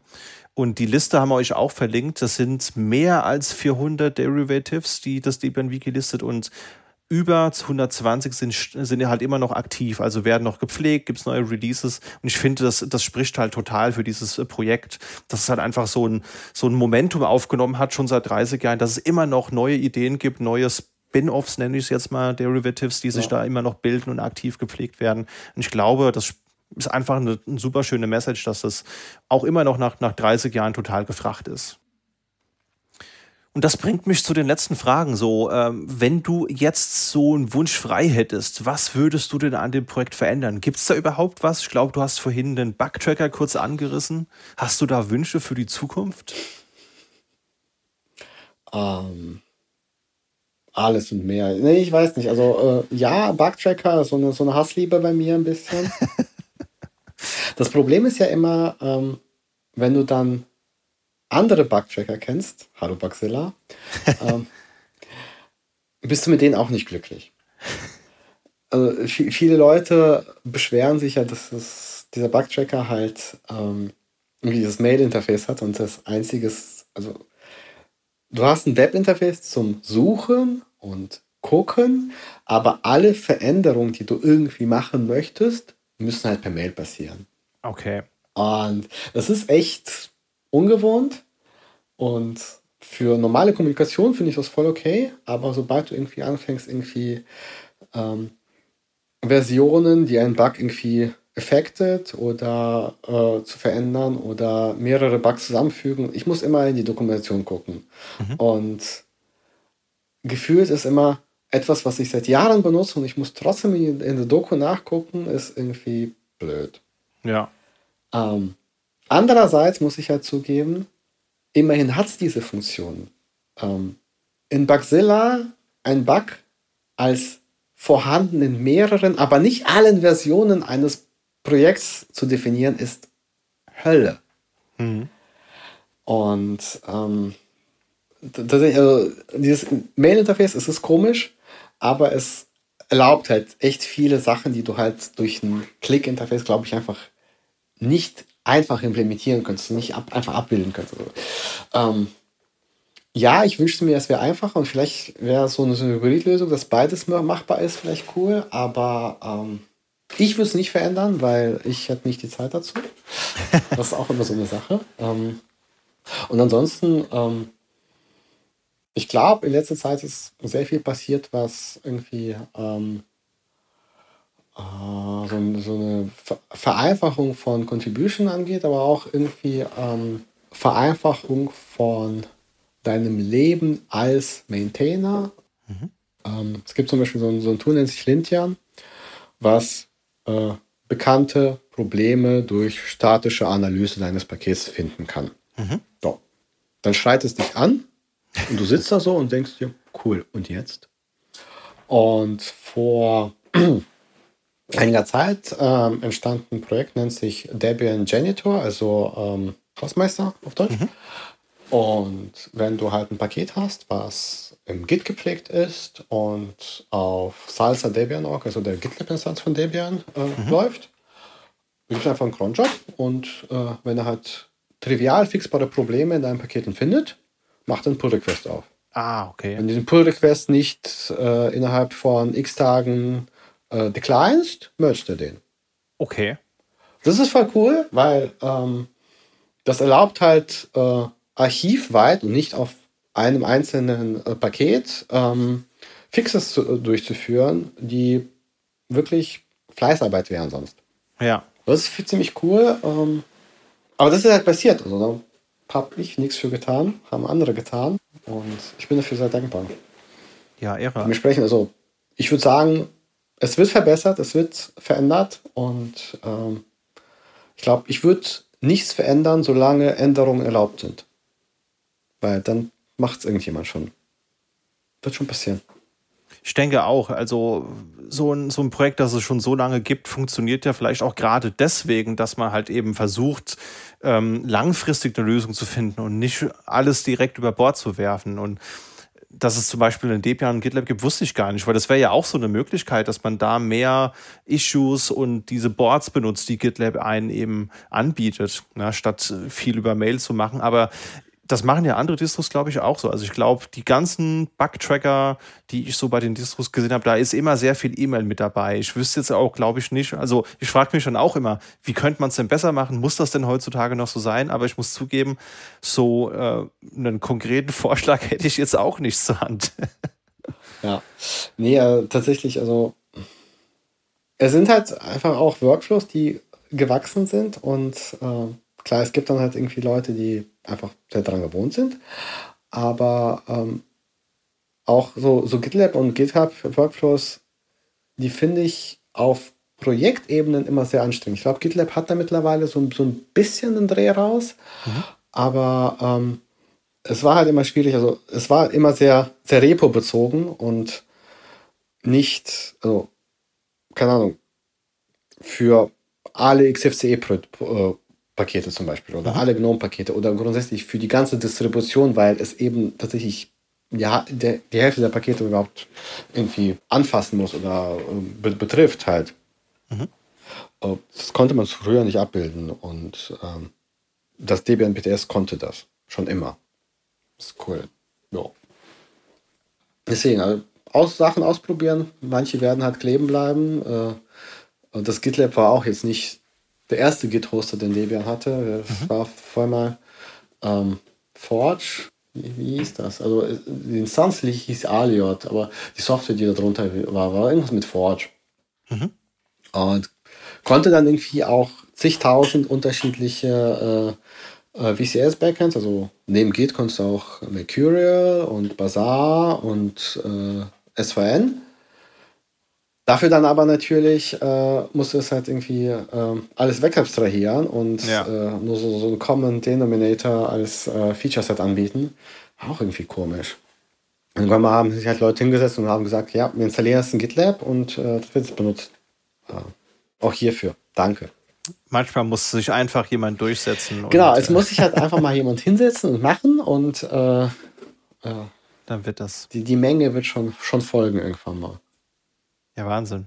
Hast du noch Wünsche für das Projekt, für die, für die Zukunft? Wenn du dir jetzt sowas nee. wünschen könntest für die nächsten Jahre? Macht weiter, kämpft, kämpft auch gegen Leute, manchmal, manchmal mit Leuten, manchmal gegen. Ähm, wie gesagt, meine Brötchen verdiene ich durch Red Hat, aber ähm, es, ich, ich finde, es braucht immer so, so einen Gegenpol. Und das Debian-Projekt und auch die ganze Community durch diese ganzen Derivatives drumherum bieten halt diesen Gegenpol äh, zu den kommerziellen und äh, machen das sehr erfolgreich. Und ich glaube nicht, dass die kommerziellen Anbieter so weit wären, wie sie heute sind, wenn sie alleine wären. Was auch wieder zu diesem ähm, Manifest, was du ganz am Anfang irgendwie erwähnt hast, von Murdoch äh, zurückführt. Du brauchst halt eine Community und du brauchst halt äh, viele Leute, die versuchen, irgendwas zu, gemeinsam zu schaffen. Das äh, ist auf jeden Fall etwas, was, eine, ein Herausstellungsmerkmal ist, aber auch ähm, viele Möglichkeiten öffnet, die du sonst nicht hättest. Ja, das eine muss ja auch nicht das andere ausschließen. Ne? Also ich meine nee, genau. schlussendlich, ob, wir, ob ich jetzt REL benutze, ob ich jetzt LESS benutze oder, oder Debian, wir haben ja eigentlich alles gleiche Ziel. Wir haben halt diese Begeisterung für dieses freie Betriebssystem und Projekte profitieren ja auch untereinander davon. Also ja. ist ja auch ganz, ganz oft so übrigens, dass Leute, die Package-Maintainer bei einer kommerziellen Distro sind, auch aber nebenbei noch bei einer freien Distro unterwegs sind, so wie du das beispielsweise machst. Das ist ja, ist ja auch gewünscht von vielen Arbeitgebern, dass man ja das trotzdem nach wie vor ermöglicht auch. Ja, wir profitieren ja alle davon. Ja, mir geht's, ich kann mich da nur anschließen, was du gesagt hast. Also mir fällt auch nichts ein, was man an dem Projekt konkret verändern sollte. Ich finde diese zwei Jahres Release-Kadenz, die man hat, die ist super. Da hat man auch eine Planungssicherheit. Ähm, ja, ich setze Debian sehr gerne auf Servern oder auf Embedded Hardware ein. So auf dem Desktop jetzt vielleicht weniger, aber auf Servern habe ich das oft. Und genau dafür schätze ich Debian halt. Es ist, ich muss mir keinen großen Kopf machen. Es ist eine sehr stabile Distribution. Die tut genau das, was sie will. Es wird sorgfältig immer vorher der Code abgefriest. Und da kann man einfach nur sagen, vielen Dank an das Debian-Projekt und alle Leute, die da Teil davon sind, dass man das macht. Ähm, wünsche mir nur wünschen, dass es das mindestens die nächsten 30 Jahre genauso weiterläuft. Ja. Also von daher an dich auch vielen Dank, Evgeny, dass du uns einen Einblick ge gegeben hast, was du in dem Projekt so mitgenommen hast und wo du auch Teil des Projekts geworden bist. Und gibt es noch irgendwas, was ich dich fragen sollte? Haben wir irgendwas jetzt in unserem kurzen Gespräch von zweieinhalb Stunden äh, vergessen, was für die Zuhörer interessant sein könnte? Nee, ich, ich, mir, mir wird nicht, nicht spontan einfallen. Ich habe langsam Hunger und äh, genau. Äh, würde jetzt noch so einen Mitternachtssnack nehmen, glaube ich. Ja, geht mir ähnlich. Ja, nee, super. Dann vielen lieben Dank. Und äh, wir hoffen natürlich, liebe Zuhörer, dass ihr da viel mitgenommen habt. Ich finde, das war ein wichtiges Thema, dass wir anlässlich des 30-jährigen Jubiläums mal über, über Debian sprechen. Ich finde, es ist eine sehr wichtige Distribution, die immer noch sehr viel Einfluss hat. Und ähm, genau, wenn ihr Geschichten habt, die ihr mal teilen wollt, eure Lieblings-Lions-Geschichte mit Debian, irgendwas Besonderes, was ihr mal erlebt habt, lasst es uns gerne wissen, beispielsweise per E-Mail an podcast.sva.de oder über Social Media, da gerne den Fokus- und Linux-Hashtag benutzen oder ähm, Debian30, das halten wir jetzt einfach mal fest, wir nehmen jetzt hier noch einen Hashtag Debian30 dafür und dann schauen wir da auch mal rein und wird dann in einer der nächsten Folgen besprochen. Und mal schauen, wann wir das nächste Jubiläum haben, das wir hier, hier feiern können. Dann vielen lieben Dank für den tollen Input. Wir sehen uns bestimmt auf einer der Konferenzen. Und äh, ja, wir haben hier bis um 22 Uhr aufgenommen und ich wünsche uns beiden schon mal einen angenehmen Mitternachtssnack und bis in einer der nächsten Folgen, würde ich sagen. Vielen Dank, dass ich da sein konnte. War sehr schöne Diskussion mit dir. Das finde ich auch. Bis dahin. Ciao. Bis dann. Tschüss.